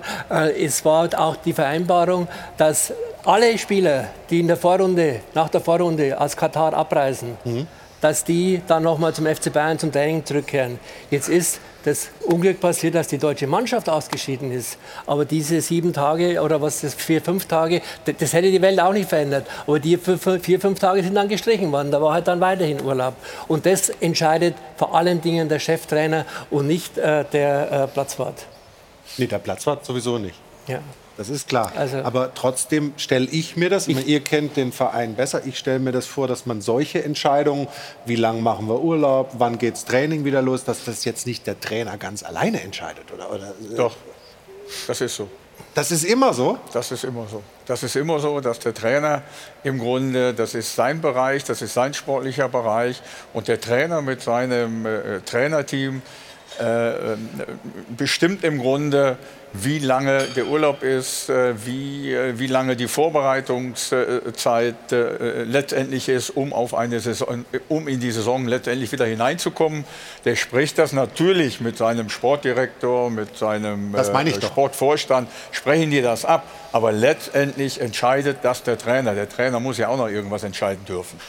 Es gibt ja immer mehr äh, Leute, die, die versuchen, da reinzureden und so weiter. Deswegen habe ich das ja eingangs gesagt. Deswegen war Herbert Bruchhagen, das war ein Segen für mich als Trainer. Ja. Äh, äh, der Herr, du entscheidest, äh, du hast den Hut auf, du bist der wichtigste Mann äh, im Verein als Trainer.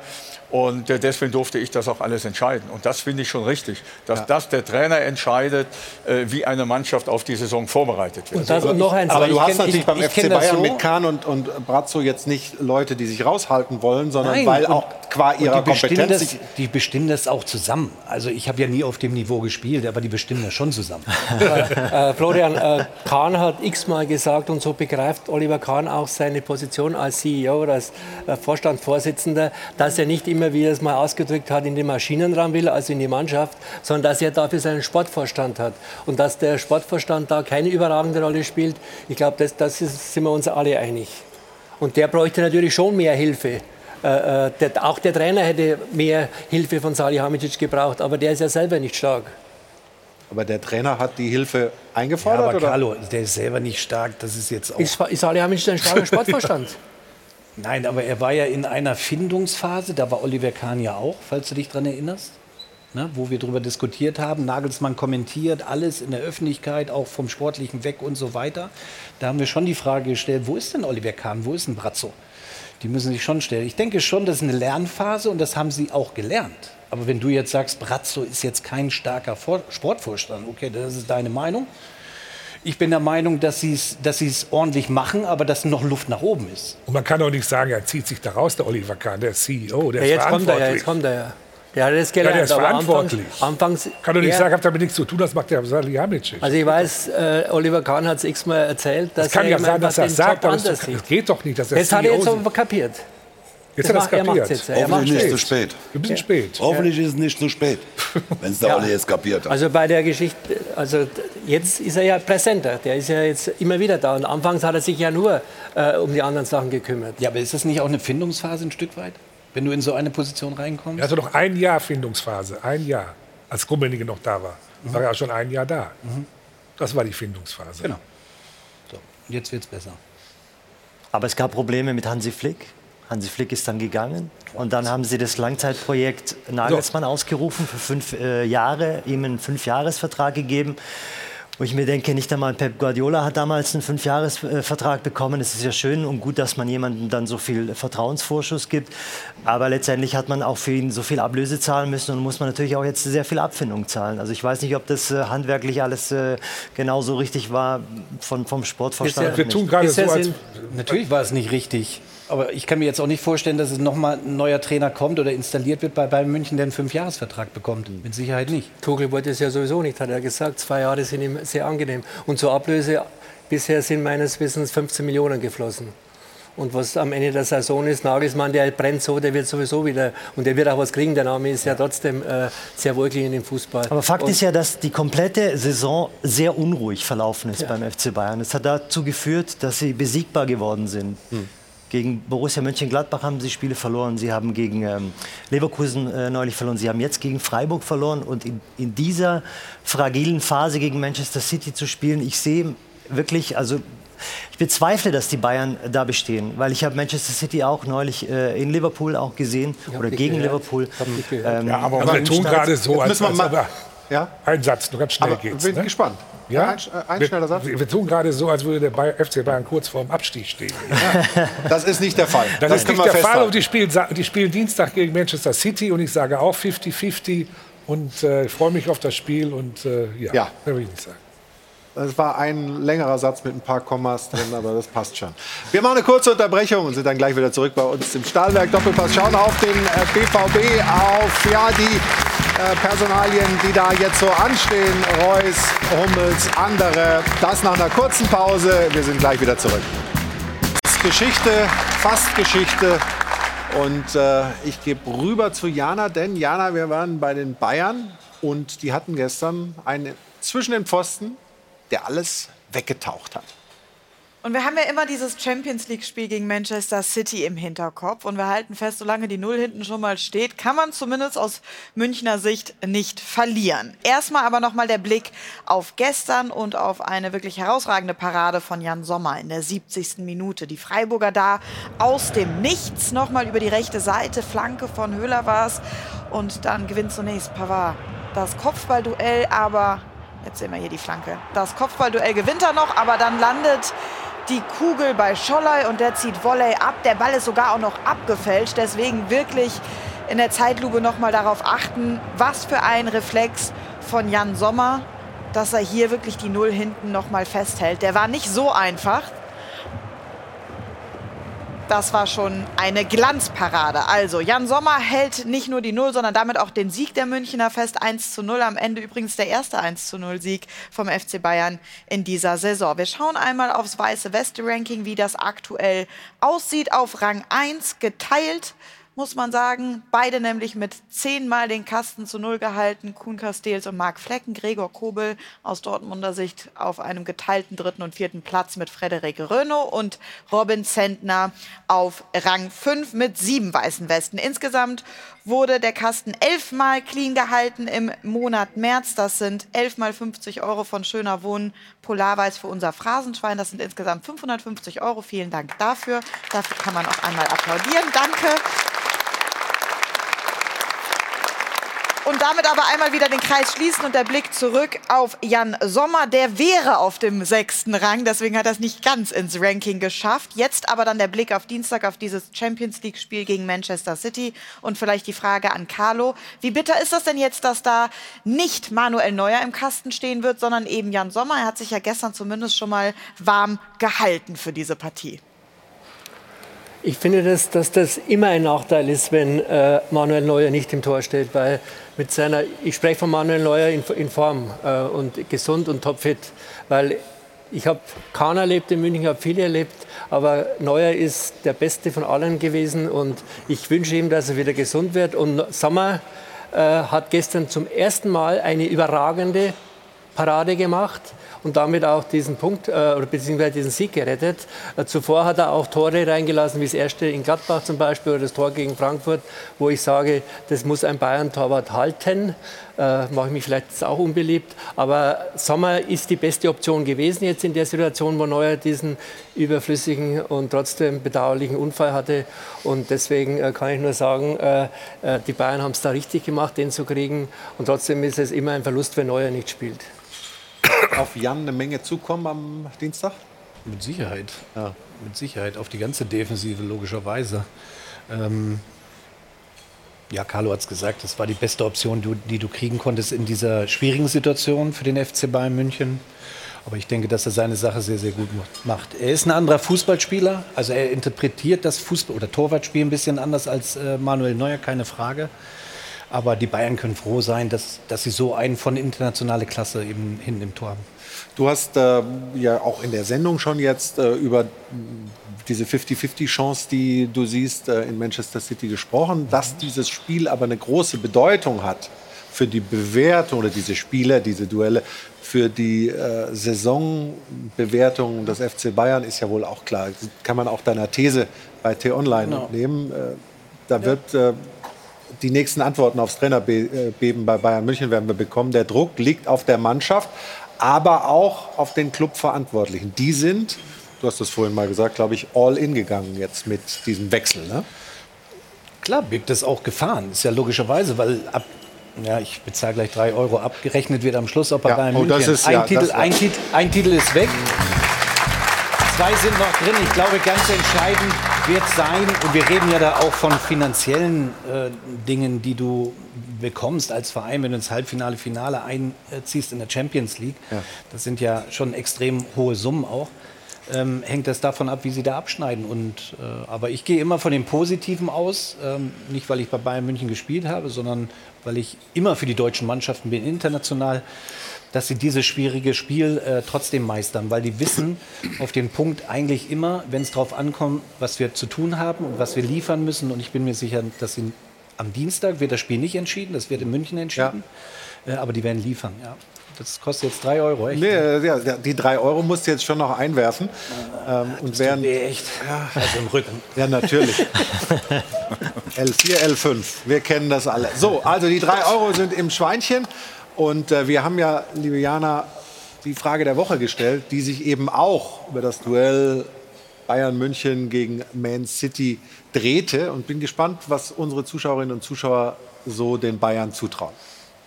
Also ich habe gerade gut zugehört und müsste jetzt für Stefan also einmal noch auf Ja klicken. Dann würde sich vielleicht das Abstimmungsergebnis noch mal etwas ändern, ob die Bayern eine Chance gegen Manchester City haben. Im Moment sagen nämlich nur 41 Prozent Ja. Also die Mehrheit tendiert eher zu Nein mit 59 Prozent. Die Argumente liegen auf der Hand. Das ist eben vor allem dieser Chancenwucher, der da gestern gegen Freiburg stattgefunden hat. Immerhin aber stand ja hinten die Null. Ich glaube, die Bayern haben uns bislang so gut in der Champions League vertreten. Das werden sie dann auch am Dienstag so fortführen gegen Manchester City. Also die Bilanz spricht dort für die Bayern. Es ist ja immerhin ein anderer Wettbewerb. Auf der anderen Seite muss man sagen, die Bayern sind derzeit so ein bisschen eine Wundertüte. Das ist man gar nicht gewohnt aus München. Deswegen erstmal abwarten und schauen, was am Dienstag passiert. Knapper Sieg in Richtung der Münchner. Also geteilte Meinungen im Netz. Wir sind gespannt, was Sie zu Hause am Dopafon sagen. Alleine die Tatsache, dass der FC Bayern eine Chance gegen Manchester City hat, zeigt doch, was das für ein toller Verein ist. Es ist der einzige Verein im europäischen Spitzenfußball, der auf eigenen Füßen steht und der sein Geld selbst verdient. Während Manchester City nur den Scheich fragen braucht, um dann Milliarden in den Verein zu pumpen, arbeiten sich die Bayern alle selbst und können trotzdem noch mithalten. In der Champions League ist jetzt Schluss. Erling Haaland wird alleine in Hin- und Rückspiel drei Tore schießen. Deshalb werden die Bayern ausscheiden. Ich bin der Meinung, dass der FC Bayern absolut den Kader hat, um auch gegen Man City zu bestehen und die auch zu besiegen. In dieser Form vom Samstag werden sie es nicht schaffen, aber am Dienstag ist es ein ganz anderes Spiel und Man City kann sich warm anziehen. Ja, am Dienstag ganz anderes Spiel. Dafür werfe ich mal die drei Euro rein für unseren Zuschauer, der sich da gemeldet hat. Also wir freuen uns auf das Champions League-Duell, auf die zwei Spiele gegen Manchester City, aber haben noch eine Szene aus dem Spiel gegen Freiburg, nämlich diese. Handspiel ohne Frage, aber es gab dafür keinen Elfer. Höhler hat den Ball mit der Hand gespielt, in der nächsten Perspektive werden wir es noch ein bisschen besser sehen. Gnabry hat den Ball nicht aufs Tor gebracht. Schiedsrichter Daniel Siebert hat sich entschieden, keinen Elfmeter zu geben, obwohl hier klar die Hand am Ball war. Da wollen wir doch mal nachfragen. In unserer Rubrik fragen wir mal den Schiri. Da fragen wir doch mal den Schiri. Wird präsentiert von Das Örtliche. Ohne Schiris fehlt uns was. Und wir begrüßen recht herzlich den Schiedsrichter der Partie Freiburg gegen Bayern München. Der Mann, der sich da mit VAR-Unterstützung dafür entschieden hat, keinen Elfmeter zu geben. Hallo und herzlich willkommen, Daniel Siebert. Hallo,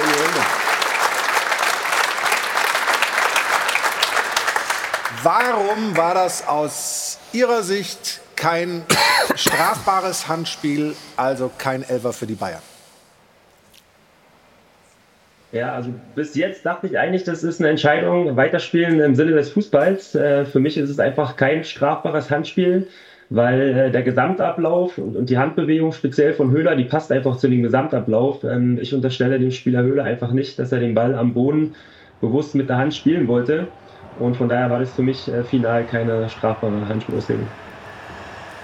Okay, also soweit die erste ähm, Äußerung von Daniel Sieber dazu. Ich nehme mal die Runde mit rein. Mario, was, was sagst du, weil du gerade Kopf geschüttelt hast? Ne, wir haben ja die Woche im Pokal haben wir ja auch eine Situation gehabt mit Musiala. War für mich, also der wollte auch kein absichtliches Handspiel machen. Also der kriegt den Ball an den Körper, geht an die Hand, dreht sich weg. Äh, das ist doch ein ganz klar, also wenn das kein Elfmeter ist, dann, dann müsst ihr aufhören zu pfeifen, weil, äh, oder gibt, äh, Handspiel ist Handspiel. Ist ganz einfach ob, ob Absicht oder nicht, das ist doch, der haut doch mit der Hand ganz klar auf den Ball drauf. Was war der Musiala? Musiala springt hoch, dreht sich weg, weil wenn man Fußballer war, weiß man das. Äh, ich glaube, ihr Schiedsrichter macht ja auch eine Vorbereitung. Da müsst ihr auch mal hochspringen, versucht es mal ohne Arme. Dann wisst ihr, dass es nicht geht. Also ich kann doch nicht am Dienstag einen Elfmeter geben, wenn Sie einen Spieler, wenn der hochspringt, dreht sich weg, sieht den Ball gar nicht, der wird angeschossen, das gibt Elfmeter. Und in dieser Situation fällt ein Spieler hin und haut mit der Hand auf den Ball. Und da gibt man keinen Elfmeter. Da, ihr braucht, die Schiedsrichter brauchen sich nicht zu wundern, wenn jedes Wochenende eine Diskussion über euch fällt. Also, so verstehe ich nicht. Kann ich nicht verstehen. Einmal. Um, jetzt hören wir mal. Um. Jetzt Um. hören wir mal, ob es da einen Unterschied gibt äh, aus Sicht von Daniel Siebert, diese zwei Szenen, die Mario da angesprochen hat. Ja, also ganz ehrlich, äh, ich finde, da muss man schon deutlich differenzieren. Die Szene äh, im Pokal, die ist nicht vergleichbar mit meiner Situation. Ähm, beim Pokal war Musiala da, der sieht den Ball frontal kommen, will natürlich alles dafür tun, dass er den Schuss irgendwie blockt. Und die Handspiel, äh, die, Hand, die Handposition in dem Fall war ja schon unnatürlich über der Schulterhöhe und dann wird er halt angeschossen und das ist äh, einfach komplett strafbares Handspiel. Äh, der Fall gestern bei mir ist total anders. Also, wie gesagt, ich unterstelle dem Spieler Höhler keine Absicht. Der äh, hat den Ball sauber abgegrätscht, hat den Ball neben sich liegen und will dann einfach wieder aufstehen. Und unglücklicherweise liegt der Ball halt genau dort, wo er seine Hand auf dem Boden platzieren möchte. Und ich finde, die beiden Szenen kann man nicht miteinander vergleichen. Ich würde mal gerne wissen, was die Runde sagt. Ich bin natürlich offen. Ja, ja. Da, da ist der Fußballerfahrung, aber das Nehmen wir, mal, nehmen wir mal die Runde noch mit rein. Friedhelm, was, was sagst du? Also ich finde die Aussage von Herrn Siebert äh, schon mal ganz gut, im Sache, äh, in der Sache des Fußballs keinen Elfmeter zu geben. Dann dürfte es aber in vielen Situationen keinen Elfmeter geben. Na, äh, bei, man soll nicht von früher sprechen, aber früher ist wirklich nur gepfiffen worden, wenn absichtliches Handspiel vorlag. Absichtliches Handspiel. Und heute wissen wir ja gar nicht mehr, wann die Schiedsrichter jetzt Handspiel pfeifen und wann sie nicht Handspiel pfeifen. Da wird ja jede Woche in dieser Runde diskutiert.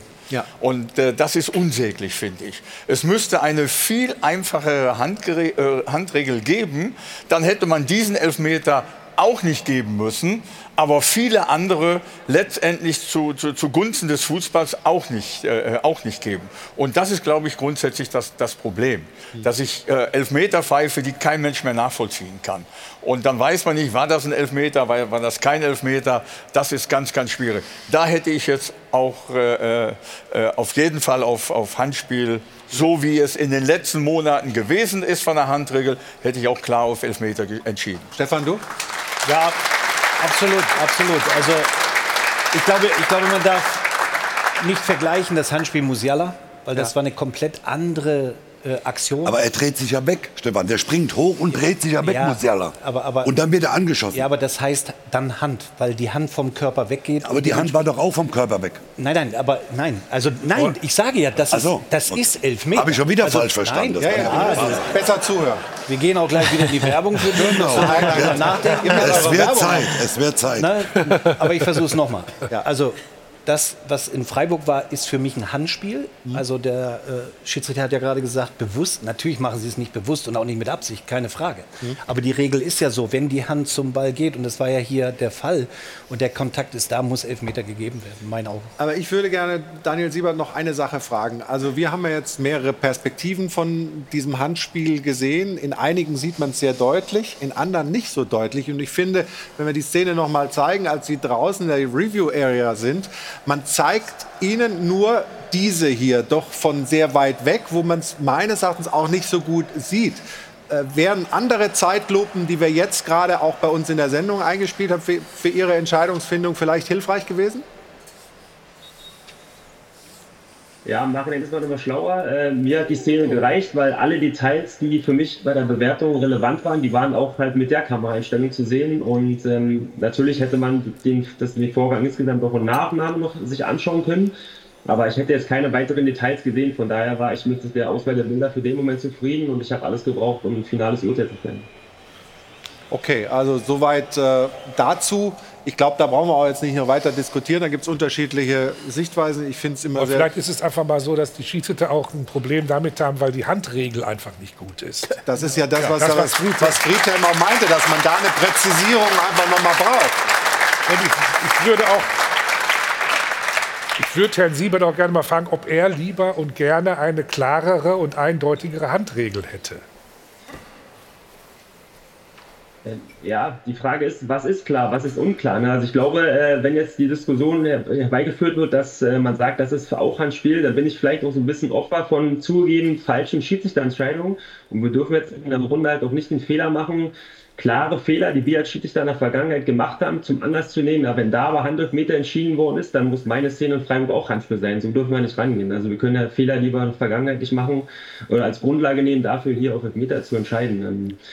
Und die Frage, was ist klar Hand, was ist nicht Hand, die Diskussion haben wir, glaube ich, schon ein paar Mal geführt in der Öffentlichkeit. Und ähm, das kann keiner so richtig beantworten, ehrlicherweise. Ne? Also mehrere Szenarien wurden ja schon durchgesprochen, ähm, aber äh, was da jetzt sozusagen klar ist und was nicht, da sind wir alle, glaube ich, ehrlicherweise ein bisschen überfragt.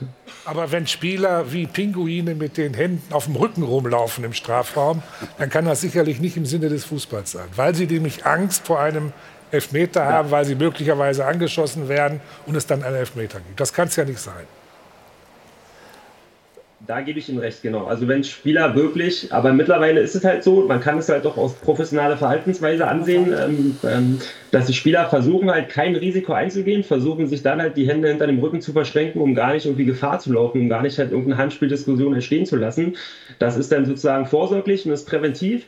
Aber natürlich ist das äh, von der Gesamthandlung nicht natürlich, aber die Spieler versuchen halt äh, jegliche Handspieldiskussion äh, zu vermeiden. Ne? Und ähm, uns macht es in dem Fall leichter, weil wenn die Hände wirklich hinter dem Körper verschränkt sind und der Ball wird angeschossen, dann ist es natürlich klar kein Handspiel.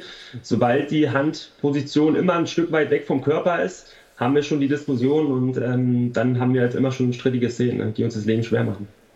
Herr Siebert, ich würde Ihnen gerne noch eine andere Frage stellen.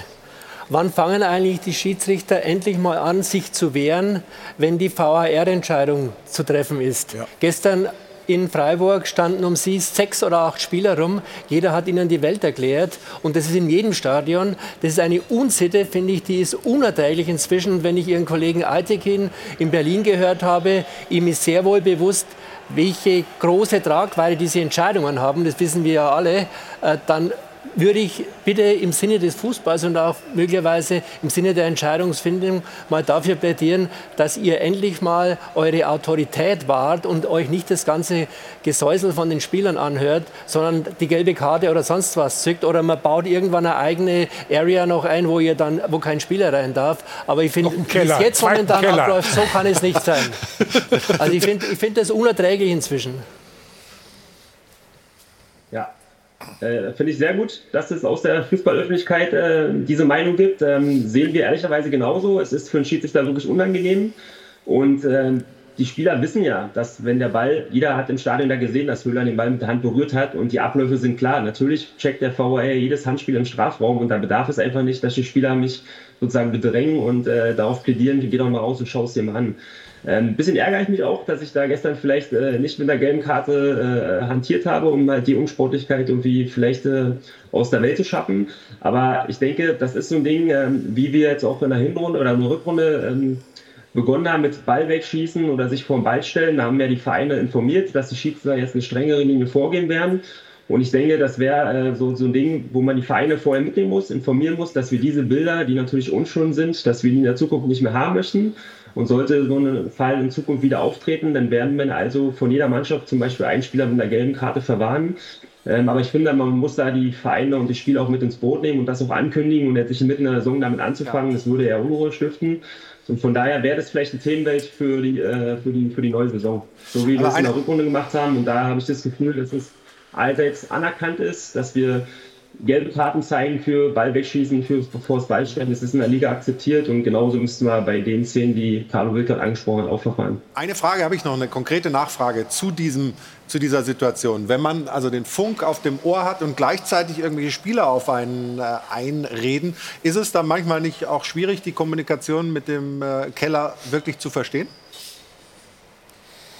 Natürlich, das stört. Das stört die Konzentration, weil man natürlich komplett fokussiert ist auf das, was der VAR mir sagt. Und in erster Linie muss ich ja erstmal dem VAR berichten, was ich dort gestern gesehen habe, ja, oder in anderen Fällen. Und wenn dann halt Spieler um mich herum stehen, gestern äh, sieht es unschön aus, es waren mehrere Spieler, aber im Endeffekt war die Szene noch unter Kontrolle. Ich habe mich jetzt nicht irgendwie aggressiv bedrängt gefühlt. Ähm, aber natürlich stört es in der Kommunikation und äh, man wünscht sich, dass das nicht so wäre. Also auch wenn wir hier dann äh, zur Entscheidungen, Elfmeter ja und nein, unterschiedliche Haltungen diskutiert haben und unterschiedliche Meinungen hatten. Immer wieder lehrreich, auch äh, mit den Schiedsrichtern zu sprechen. Ich äh, finde das äh, aller Ehren wert, dass Sie sich jetzt in dem Fall die Zeit genommen haben für uns und unsere Zuschauerinnen und Zuschauer. Wir sagen Dankeschön an Daniel Siebert. Das war unsere Rubrik. Da fragen wir doch mal den Schiri. Da fragen wir doch mal den Schiri. Wurde präsentiert von Das Örtliche. Ohne Ö fehlt dir was. Und wir machen eine kurze Unterbrechung und danach geht es um den BVB. Die Personalien, die da diskutiert werden, Reus, Hummels und andere, das werden wir auch streifen. Und ist diese Delle schon durchschritten und wird es der BVB den Bayern noch richtig schwer machen können im restlichen Verlauf dieser Situation? Darüber sprechen wir nach einer kurzen Pause und Sie können jetzt was gewinnen. Ich drücke Ihnen die Daumen. Wir sehen uns gleich wieder.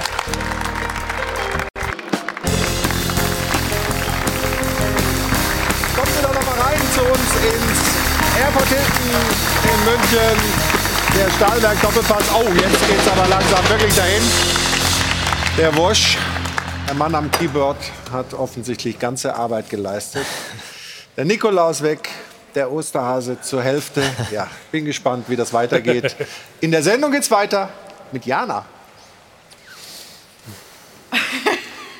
Was? Ja.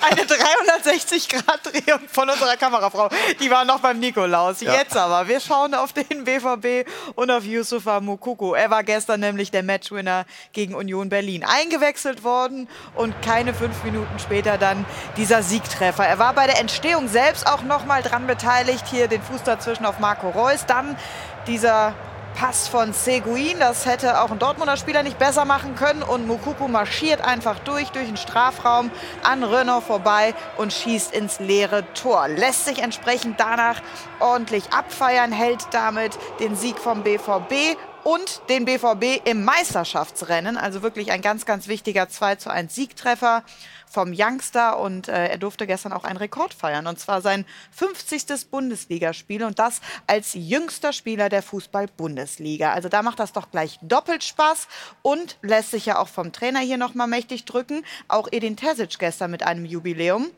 Auch er hatte gestern sein 50.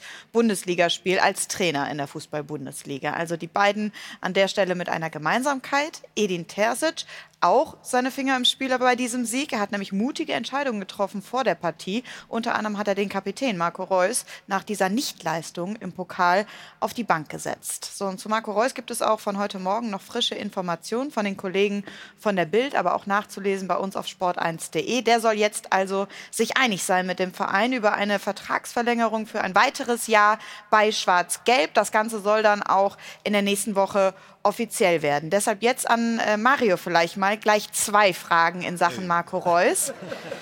Ja, ja, ja, ja. Von mir, von mir, von mir kommen gleich zwei Fragen. Frage Nummer eins wäre, richtige Entscheidung von Edin Terzic, ihn gestern auf die Bank zu setzen, das das Sportliche. Und jetzt natürlich aufgrund der Aktualität richtige Entscheidung aus Sicht der Verantwortlichen, ihm ein weiteres Jahr in Schwarz-Gelb zu beschäftigen.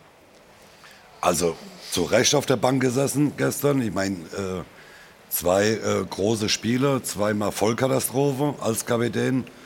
Äh, in München Vollkatastrophe gespielt, ausgewechselt.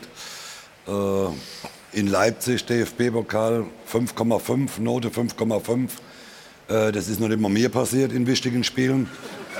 Äh, und ja, ich habe es ja, ja die Woche in meinem, Post, in meinem Podcast ja gesagt. Er soll ganz schnell den Einjahresvertrag unterschreiben, weil oder er geht nach Saudi-Arabien, aber ich glaube, da ist es mit der Sprache ein bisschen schwierig. Du bist nicht so happy mit ihm, ja? Also merkt man so. Nein, also ich find, lese ich zwischen den Zeilen. Ich, ich finde einfach, für das, was Marco Reus an Klasse, an Fußballer hat, hat er aus seiner Karriere zu wenig gemacht. Er ist ein überragender. Er ist ein überragender Fußballer gewesen. Die Zeit ist nun mal vorbei. Ich habe es gesagt, solange Reus und Hummels bei Borussia Dortmund spielen, werden die keinen Titel mehr gewinnen. Die Zeit von beiden ist vorbei. Das ist meine Meinung, nur meine Meinung. Nochmal, überragende Qualität als Fußballer. Aber ich glaube, wir haben vorhin ein bisschen darüber diskutiert. Auf seiner Vita wird dann nach seiner Karriere stehen zweimal DFB-Pokalsieger. Und das ist für seine Klasse zu wenig. Ja, da habe ich aber mal eine Frage. Würdest du sagen, Stefan, ist es richtig vom BVB, ihm noch mal einen Einjahresvertrag anzubieten? Das ist, glaube ich, der Stand. Jetzt muss er sich noch überlegen, ob er das macht zu äh, verringerten Bezügen. Ist das richtig oder müsste man da jetzt vielleicht einen Schnitt machen? Also ich muss zur ersten Frage noch mal ganz kurz zurückkommen. Ähm, Terzic hat das ja begründet mit, ich möchte Tempo in meinem Spiel haben. So, und jetzt hat es Reus getroffen.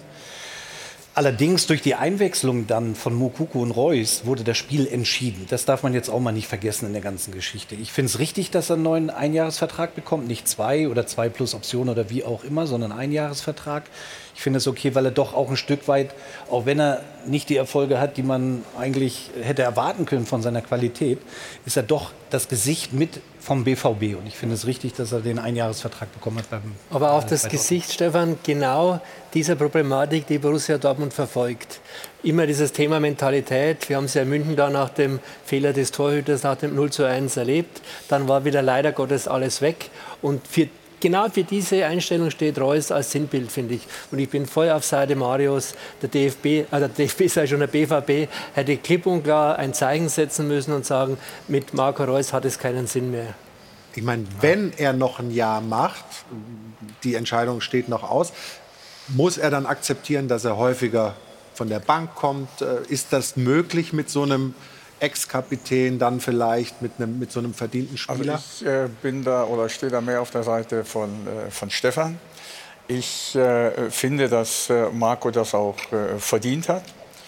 Das ist ein äh, wirklich, äh, und da gebe ich Mario wieder recht, ein, ein, ein richtig guter Spieler, hätte vielleicht ein bisschen mehr aus sich herausholen können.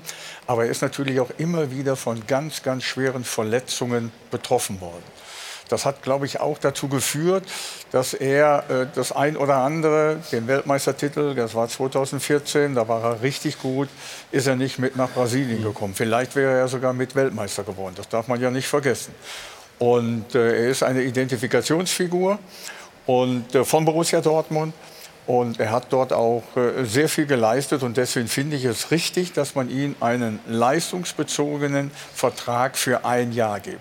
Edin managt das bisher herausragend. Er ist ja jetzt schon, er war zu Recht auf der Bank, jetzt in dem Spiel, weil er eben andere äh, äh, Dinge in diesem Spiel sehen wollte. Und äh, von daher finde ich das absolut okay. Und er wird das auch akzeptieren. Er weiß das auch, dass er nicht mehr in jedem Spiel äh, im Grunde eingesetzt wird. Aber er ist immer noch in der Lage, in entscheidenden Momenten, wenn es vielleicht nicht gerade gegen Bayern München geht, das betrifft aber äh, die komplette Mannschaft von Borussia Dortmund, Oder dass sie da Chelsea. immer. Bitte? Oder Chelsea. Ja, oder Chelsea, da haben sie jetzt einmal gegen gespielt. Also nochmals, ich finde es absolut okay. Alfred. Also ich denke, dass wir alle uns einig sind, dass der äh, Marco Reus ein herausragender Fußballer ist. Da gibt es keine zwei Fragen. Ich glaube, der Fehler war, dass man ihn zum Kapitän gemacht hat. Äh, Das scheint ihn auch sehr zu belasten. Die Interviews, die man nach dem Spiel sieht, die wirken so gehemmt. Er ist ja keiner, der eine Mannschaft mitreißen kann. Er ist keiner, der Verantwortung übernimmt, sondern er ist einer, der seine Stärken ausspielen kann. Also ich würde auch sagen, Vertrag verlängern, aber den Kapitän würde ich einem anderen geben. Aber die Dortmunder haben ja grundsätzlich gerade ein Problem mit ihren Führungsspielern, weil keine da sind. Bellingham hat mit sich selbst zu tun, Hummels äh, ist irgendwie kurz vorm Ende und äh, Marco Reus ist kein Kapitän.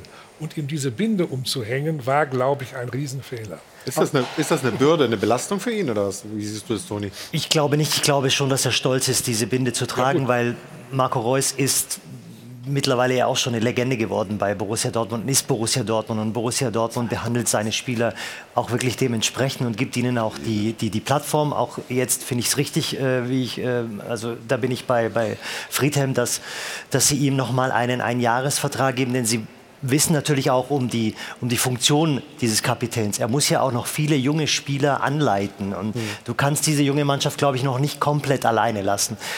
Auf der anderen Seite hat Alfred natürlich recht, wo sind denn diese Führungsspieler bei Borussia Dortmund? Das hat Watzke ja zuletzt unter der Woche auch öffentlich gesagt. Und es gibt natürlich auch externe Gründe, warum äh, Reus nicht deutscher Meister geworden ist, weil Bayern München in den letzten zehn Jahren eben deutscher Meister geworden ist. Und das kann man, glaube ich, nicht nur an Marco Reus dann äh, festmachen. Ich, ich freue mich schon auf die Debatten im nächsten Jahr, wie oft darüber diskutiert wird, wie der verdiente Führungsspieler, du sprichst sogar von Legende, die ist mir heutzutage schnell demontiert wird, wenn er nicht spielen darf. Da freue ich mich schon.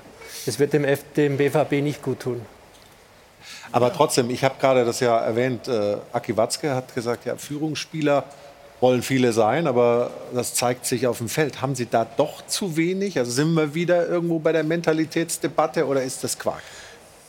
Führungsspieler interpretiere ich ja so, die zeigen sich immer in den entscheidenden Spielen. Nicht am dritten Spieltag, gegen wen auch immer, sondern in, der, in den entscheidenden Spielen und in der entscheidenden Phase. Da müssen sie da sein. Das habe ich bei äh, BVB nicht gesehen.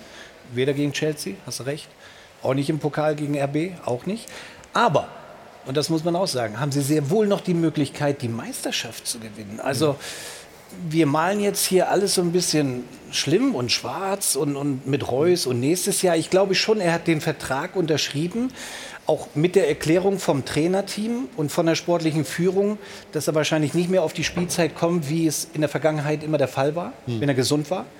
Ähm, und er sich damit einverstanden fühlt. Also was, da spricht doch überhaupt nichts dagegen, wenn ich so eine Qualität habe. Ich sage es nochmal, gestern in dem Spiel ist eingewechselt worden und hat mit den Unterschied ausgemacht, dass sie weiterhin an Bayern München dranbleiben. Also ich finde es absolut richtig, dass er diesen Vertrag bekommen hat. Kapitän können wir darüber diskutieren. S- Sehe ich auch ein bisschen anders. Das musst du schon anders ausfüllen. Ähm, aber wer soll es denn sonst sein beim BVB? Ja, aber wir äh, zum Beispiel ein, ein Jude Bellingham, der natürlich noch wahnsinnig jung ist und Friedhelm, den Eindruck hat man vielleicht momentan doch auch ein bisschen mit sich selbst zu tun hat. Muss Ja. man ihm aber vielleicht auch zugestehen. Das wollte ich gerade sagen, das muss man ihm ja zugestehen. Der hat jetzt anderthalb Jahre im Grunde auf einem ganz, ganz hohen Niveau gespielt. Und der Junge ist, wie alt ist er? 19 noch. 19 Noch Jahre. 19, ja. 19 Jahre. Der wirkt ja eigentlich, auch wenn man ihn auf dem Bild sieht, viel reifer, viel älter. Und äh, der übernimmt schon Verantwortung. Und dass der natürlich dann auch mal in eine Phase kommt, wo er ein bisschen, äh, äh, wo, er, wo er nicht ganz so gut spielt, wo er vielleicht auch das eine oder andere Mal hätte herausgenommen werden müssen, um vielleicht da auch ein bisschen äh, äh, mit seinen Kräften Haus zu halten. Ja, da, das hätte ich mir bei solch einem Spieler äh, wirklich gewünscht. Aber dass der seinen Weg gehen wird und äh, in die Weltspitze kommen wird, ich glaube, das ist unbestritten. Didi Hamann hat äh, äh, unlängst sehr kritisch, was? Ja, unbestritten ist das, glaube ich, nicht. Wir Aber- haben Sancho ja auch erlebt und, und andere dieser, dieser Spieler. Aber ganz kurz, lassen wir mal den Satz von Didi Hamann noch kurz vorlesen. Was er nicht hat, ist Disziplin, sagt er über Jude Bellingham. Wenn du den als Mitspieler hast, kriegst du ein Problem. Wenn er nach vorne nichts macht und nach hinten nichts macht, was macht er dann? Geht da jemand mit? Klar, hat er völlig recht. Nee. Da hat er völlig recht, der Didi Hamann. Dass Bellingham ein überragendes Talent ist und ich glaube auch, dass der seinen Weg gehen wird, weil der hat auch irgendwo schon diese, diesen Jähzorn, diesen extremen Ehrgeiz. Ich sehe den fast irgendwie immer mit Kimmich so. Äh, äh, das hat er schon, aber er nimmt sich natürlich auch Sachen raus, die nicht gehen. Und einen 19-Jährigen, wie der Didi ja behauptet, äh, nicht sagen zu dürfen, weil er dann beleidigt ist, was Sache ist, dann wird natürlich die Entwicklung schwierig. Also ich gehe da voll ich, mit ich, Hamann. ich, ich, ich, meine, ich schätze Didi wirklich. Ich habe zu Didi auch ein gutes Verhältnis, aber woher weiß er das?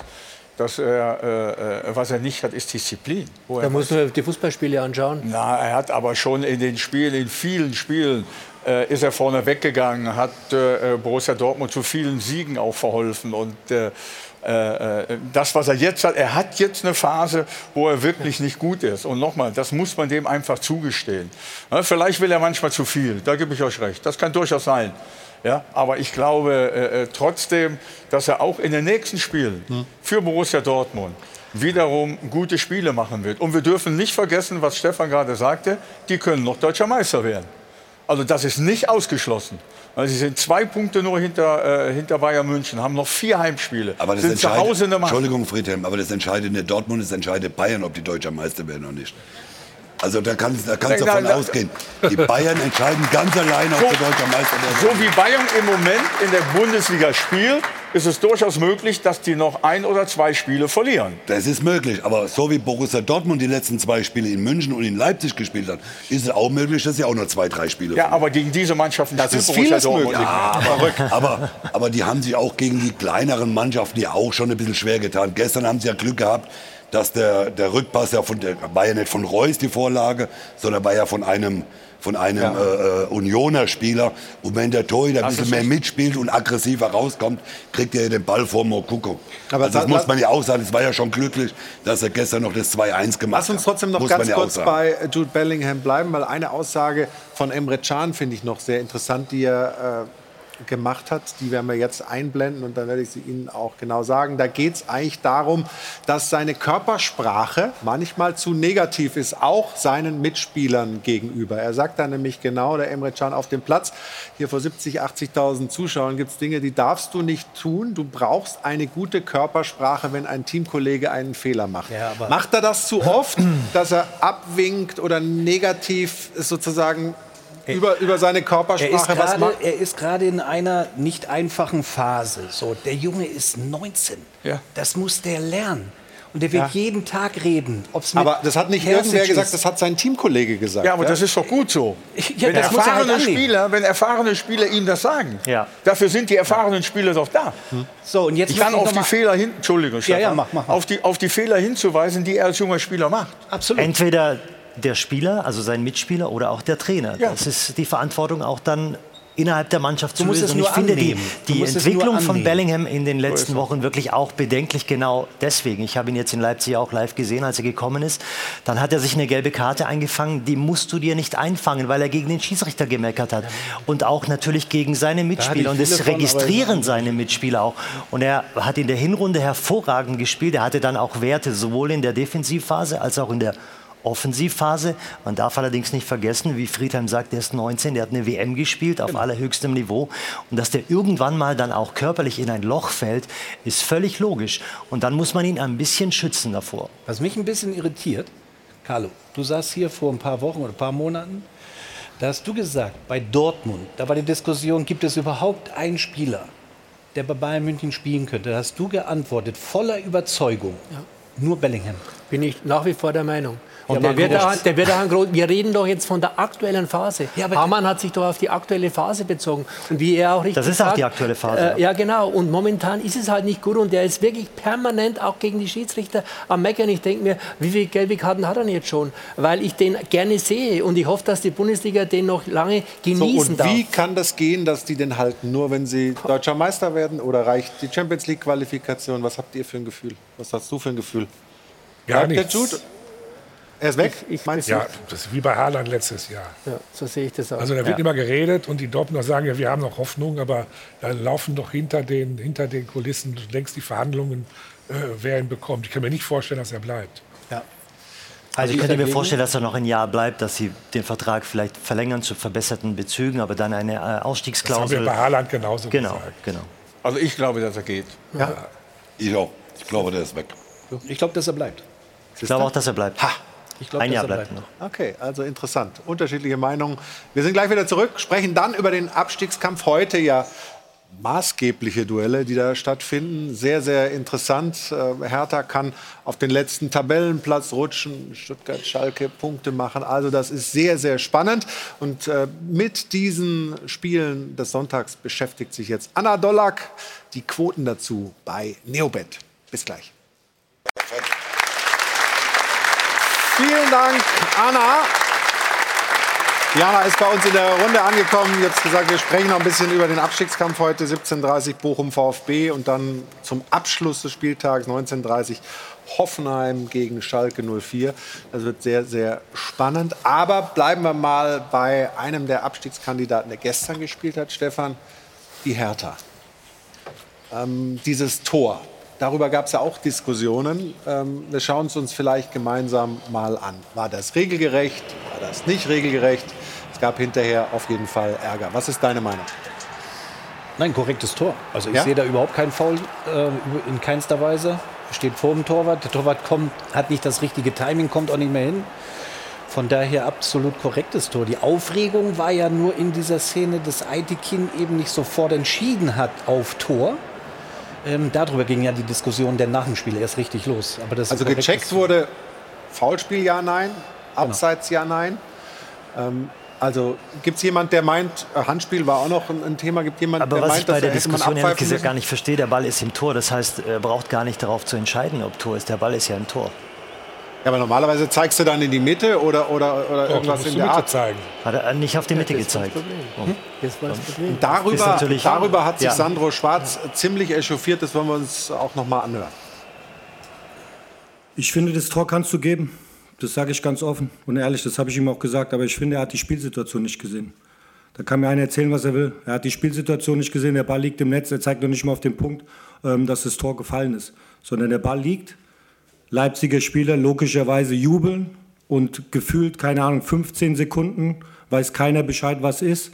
Und ich finde, das ist, das ist viel mehr, ähm, wo ich mich darüber aufgeregt habe, dass er diese Spielsituation nicht gesehen hat. Und deswegen fand ich, dass der dort in dieser Aktion nicht überzeugend ähm, dort äh, gehandelt hat. Und, und ich sage nicht richtig oder falsch, sondern in dieser Aktion. Und das war das, wo ich mich ähm, auch dann zu emotional, keine Frage, zu emotional dann auch äh, im Verlauf des Spiels darüber aufgeregt habe. Aber diese Spielsituation kann er hinterher erklären, aber niemals, niemals in diesem Moment hat er das so interpretiert, auf keinen Fall. Ich weiß nur nicht so richtig, wo er dahin will. Ja, also was, was hätte es ihm jetzt geholfen, wenn Eitekin sofort äh, auf, auf, auf, den, auf, den, Anschlusspunkt gezeigt hätte? Kannst du Stefan fragen, bitte? Stefan. Kannst du Jana fragen, bitte? Soll ich mal einen Satz zu Hertha sagen? Ja, bitte. Ich glaube, wenn du gut spielst und die Spiele verlierst, dann hast du halt echt ein Problem, weil die Spiele, die du schlecht spielst, gewinnst du erst recht nicht. Und an dem Punkt ist die Hertha und ich glaube, darüber regt er sich am Ende des Tages auf, weil schlecht gespielt Ja, dann ist nicht. aber ein Nebenkriegsschauplatz, den er da aufmacht, oder? Ja, klar. Ja, und das ist halt Emotion, das ist halt der Fußball. Und wir hatten ja heute Morgen noch, wir haben uns selbst das Du hast. Kleingeld dabei. Äh, Stefan hat, glaube ich, auch ich. So ist der Fußball. Aber ich, ich habe noch was über. Ja, danke, Stefan. Und Flo, wir haben ja selbst das Themenpapier heute Morgen noch Übrigens einmal gelesen und haben über Da- die historisch danke, Carlo, schwache... nicht Stefan. Danke, Carlo. Entschuldigung. ähm, haben über die ähm, historisch schwache Bilanz der Hertha gesprochen. Sie haben in dieser Saison noch weniger Punkte als letzte Saison. Da haben sie Da sind sie in die Relegation gespielt. gekommen, ja. Zum gleichen Zeitpunkt hatten sie da vier Zähler mehr auf dem Konto. Also das sieht einfach nicht gut aus für der Hertha. Wie seht ihr es denn unten? Wie siehst du es denn, Friedhelm? Du bist ja ein Spezialist für diese Ja, die- Tabellenregionen die- gewesen. Die Hertha äh, äh, hat in der Tat äh, äh, gestern gut gespielt, aber, Aber wenn, du ja dann, nix. wenn du dann nicht gewinnst, äh, dann äh, hilft dir das natürlich wirklich nicht. Den einzigen Vorteil, den ich sehe, sie spielen noch gegen drei unmittelbare Konkurrenten. Das könnte, aber die anderen spielen ja dann auch noch gegen Hertha. Also das ist, äh, das ist eine schwierige Aufgabe, eine ganz, ganz schwierige Aufgabe. Ich finde, das Nächste Woche das große Duell, Schalke Ja. gegen Hertha. Ja, ja, ja. ja. Also, wir werden es hier nicht lösen, freuen uns einfach über als neutrale Beobachter, mehr oder weniger neutral natürlich. Jeder hat ja irgendwo sein Fußballherz. Ja, zum Beispiel bei S04, über einen wahnsinnig spannenden Abstiegskampf. Und jetzt freue ich mich, dass du hoffentlich viele Spenden mitgebracht hast, Jana. Ja, gucken wir uns sogar ein Osterkärtchen haben wir Oh. bekommen. Ganz nett, ja. Und äh, auch viele, viele Spenden. Wir sagen vielen Dank an Benjamin und Wolfgang Forsten, Hartmut und Renate Sens von für die SVE Gommern. 100 Jahre Jubiläum haben die zu feiern. Der Daniel vom FC Poppenlauer, der Kellerstammtisch aus Wildberg-Effringen, Lutze und Bianca aus Bremen, die Homener, die Fanfreunde Köln-Mönchengladbach, Niederlützingen, die Sandy aus Fachingen, der Wagner, die Ute, die Heidi, die Küppel and Friends, Kalle, Schiedsrichterfamilie Hornung, der erste FC Hau daneben, Team Delicious, Sonja und der Tennisclub Lalling. Stefan, was glaubst du, wie viele Spenden zusammengekommen sind? Ähm, 450 Euro. 520. 520 Euro, vielen Dank. Ist das eigentlich der Trainer vom FC Hau daneben? Nee, oder? Du bist, wo bist du? Türkgücü Osnabrück. Türkgücü Osnabrück. Nee, das ist der, der, der, der Club trifft immer, ne? Ja, genau. Glaube ich. Selbstverständlich, sag mal. Ich Normal. kenne dich doch, Mario. So, und dann haben wir noch einen Hinweis. Heute, 14 Uhr. Es läuft schon quasi nebenan. Darts wird gespielt. Darts Grand Prix macht Halt in München, die European Tour, unter anderem auch mit deutscher Beteiligung. Gabriel Clemens wird da heute noch ans Board treten. Wir sehen es hier schon im Hintergrund laufen. Bleiben Sie also am besten direkt dran. 14 Uhr heißt da Game On. Dankeschön, Jana. Danke an alle für die rege Beteiligung heute. Hat sehr viel Spaß gemacht. Dankeschön an unser Publikum. Nächsten Sonntag wieder ein Doppelpass, wieder ein Stahlwerk-Doppelpass. Holger Bartstuber ist einer unserer Gäste. Jetzt, wie gesagt, noch einen schönen Sonntag mit Sport 1 und bis ganz bald. Tschüss und auf Wiedersehen. Und wer will, Prosit. Hast du noch ein Bier, Mario? Hans ist gut. Ciao. Nein, nein, nein, da ist welches drin. Also ist, ist, ist, ist richtiges Bier. Ja.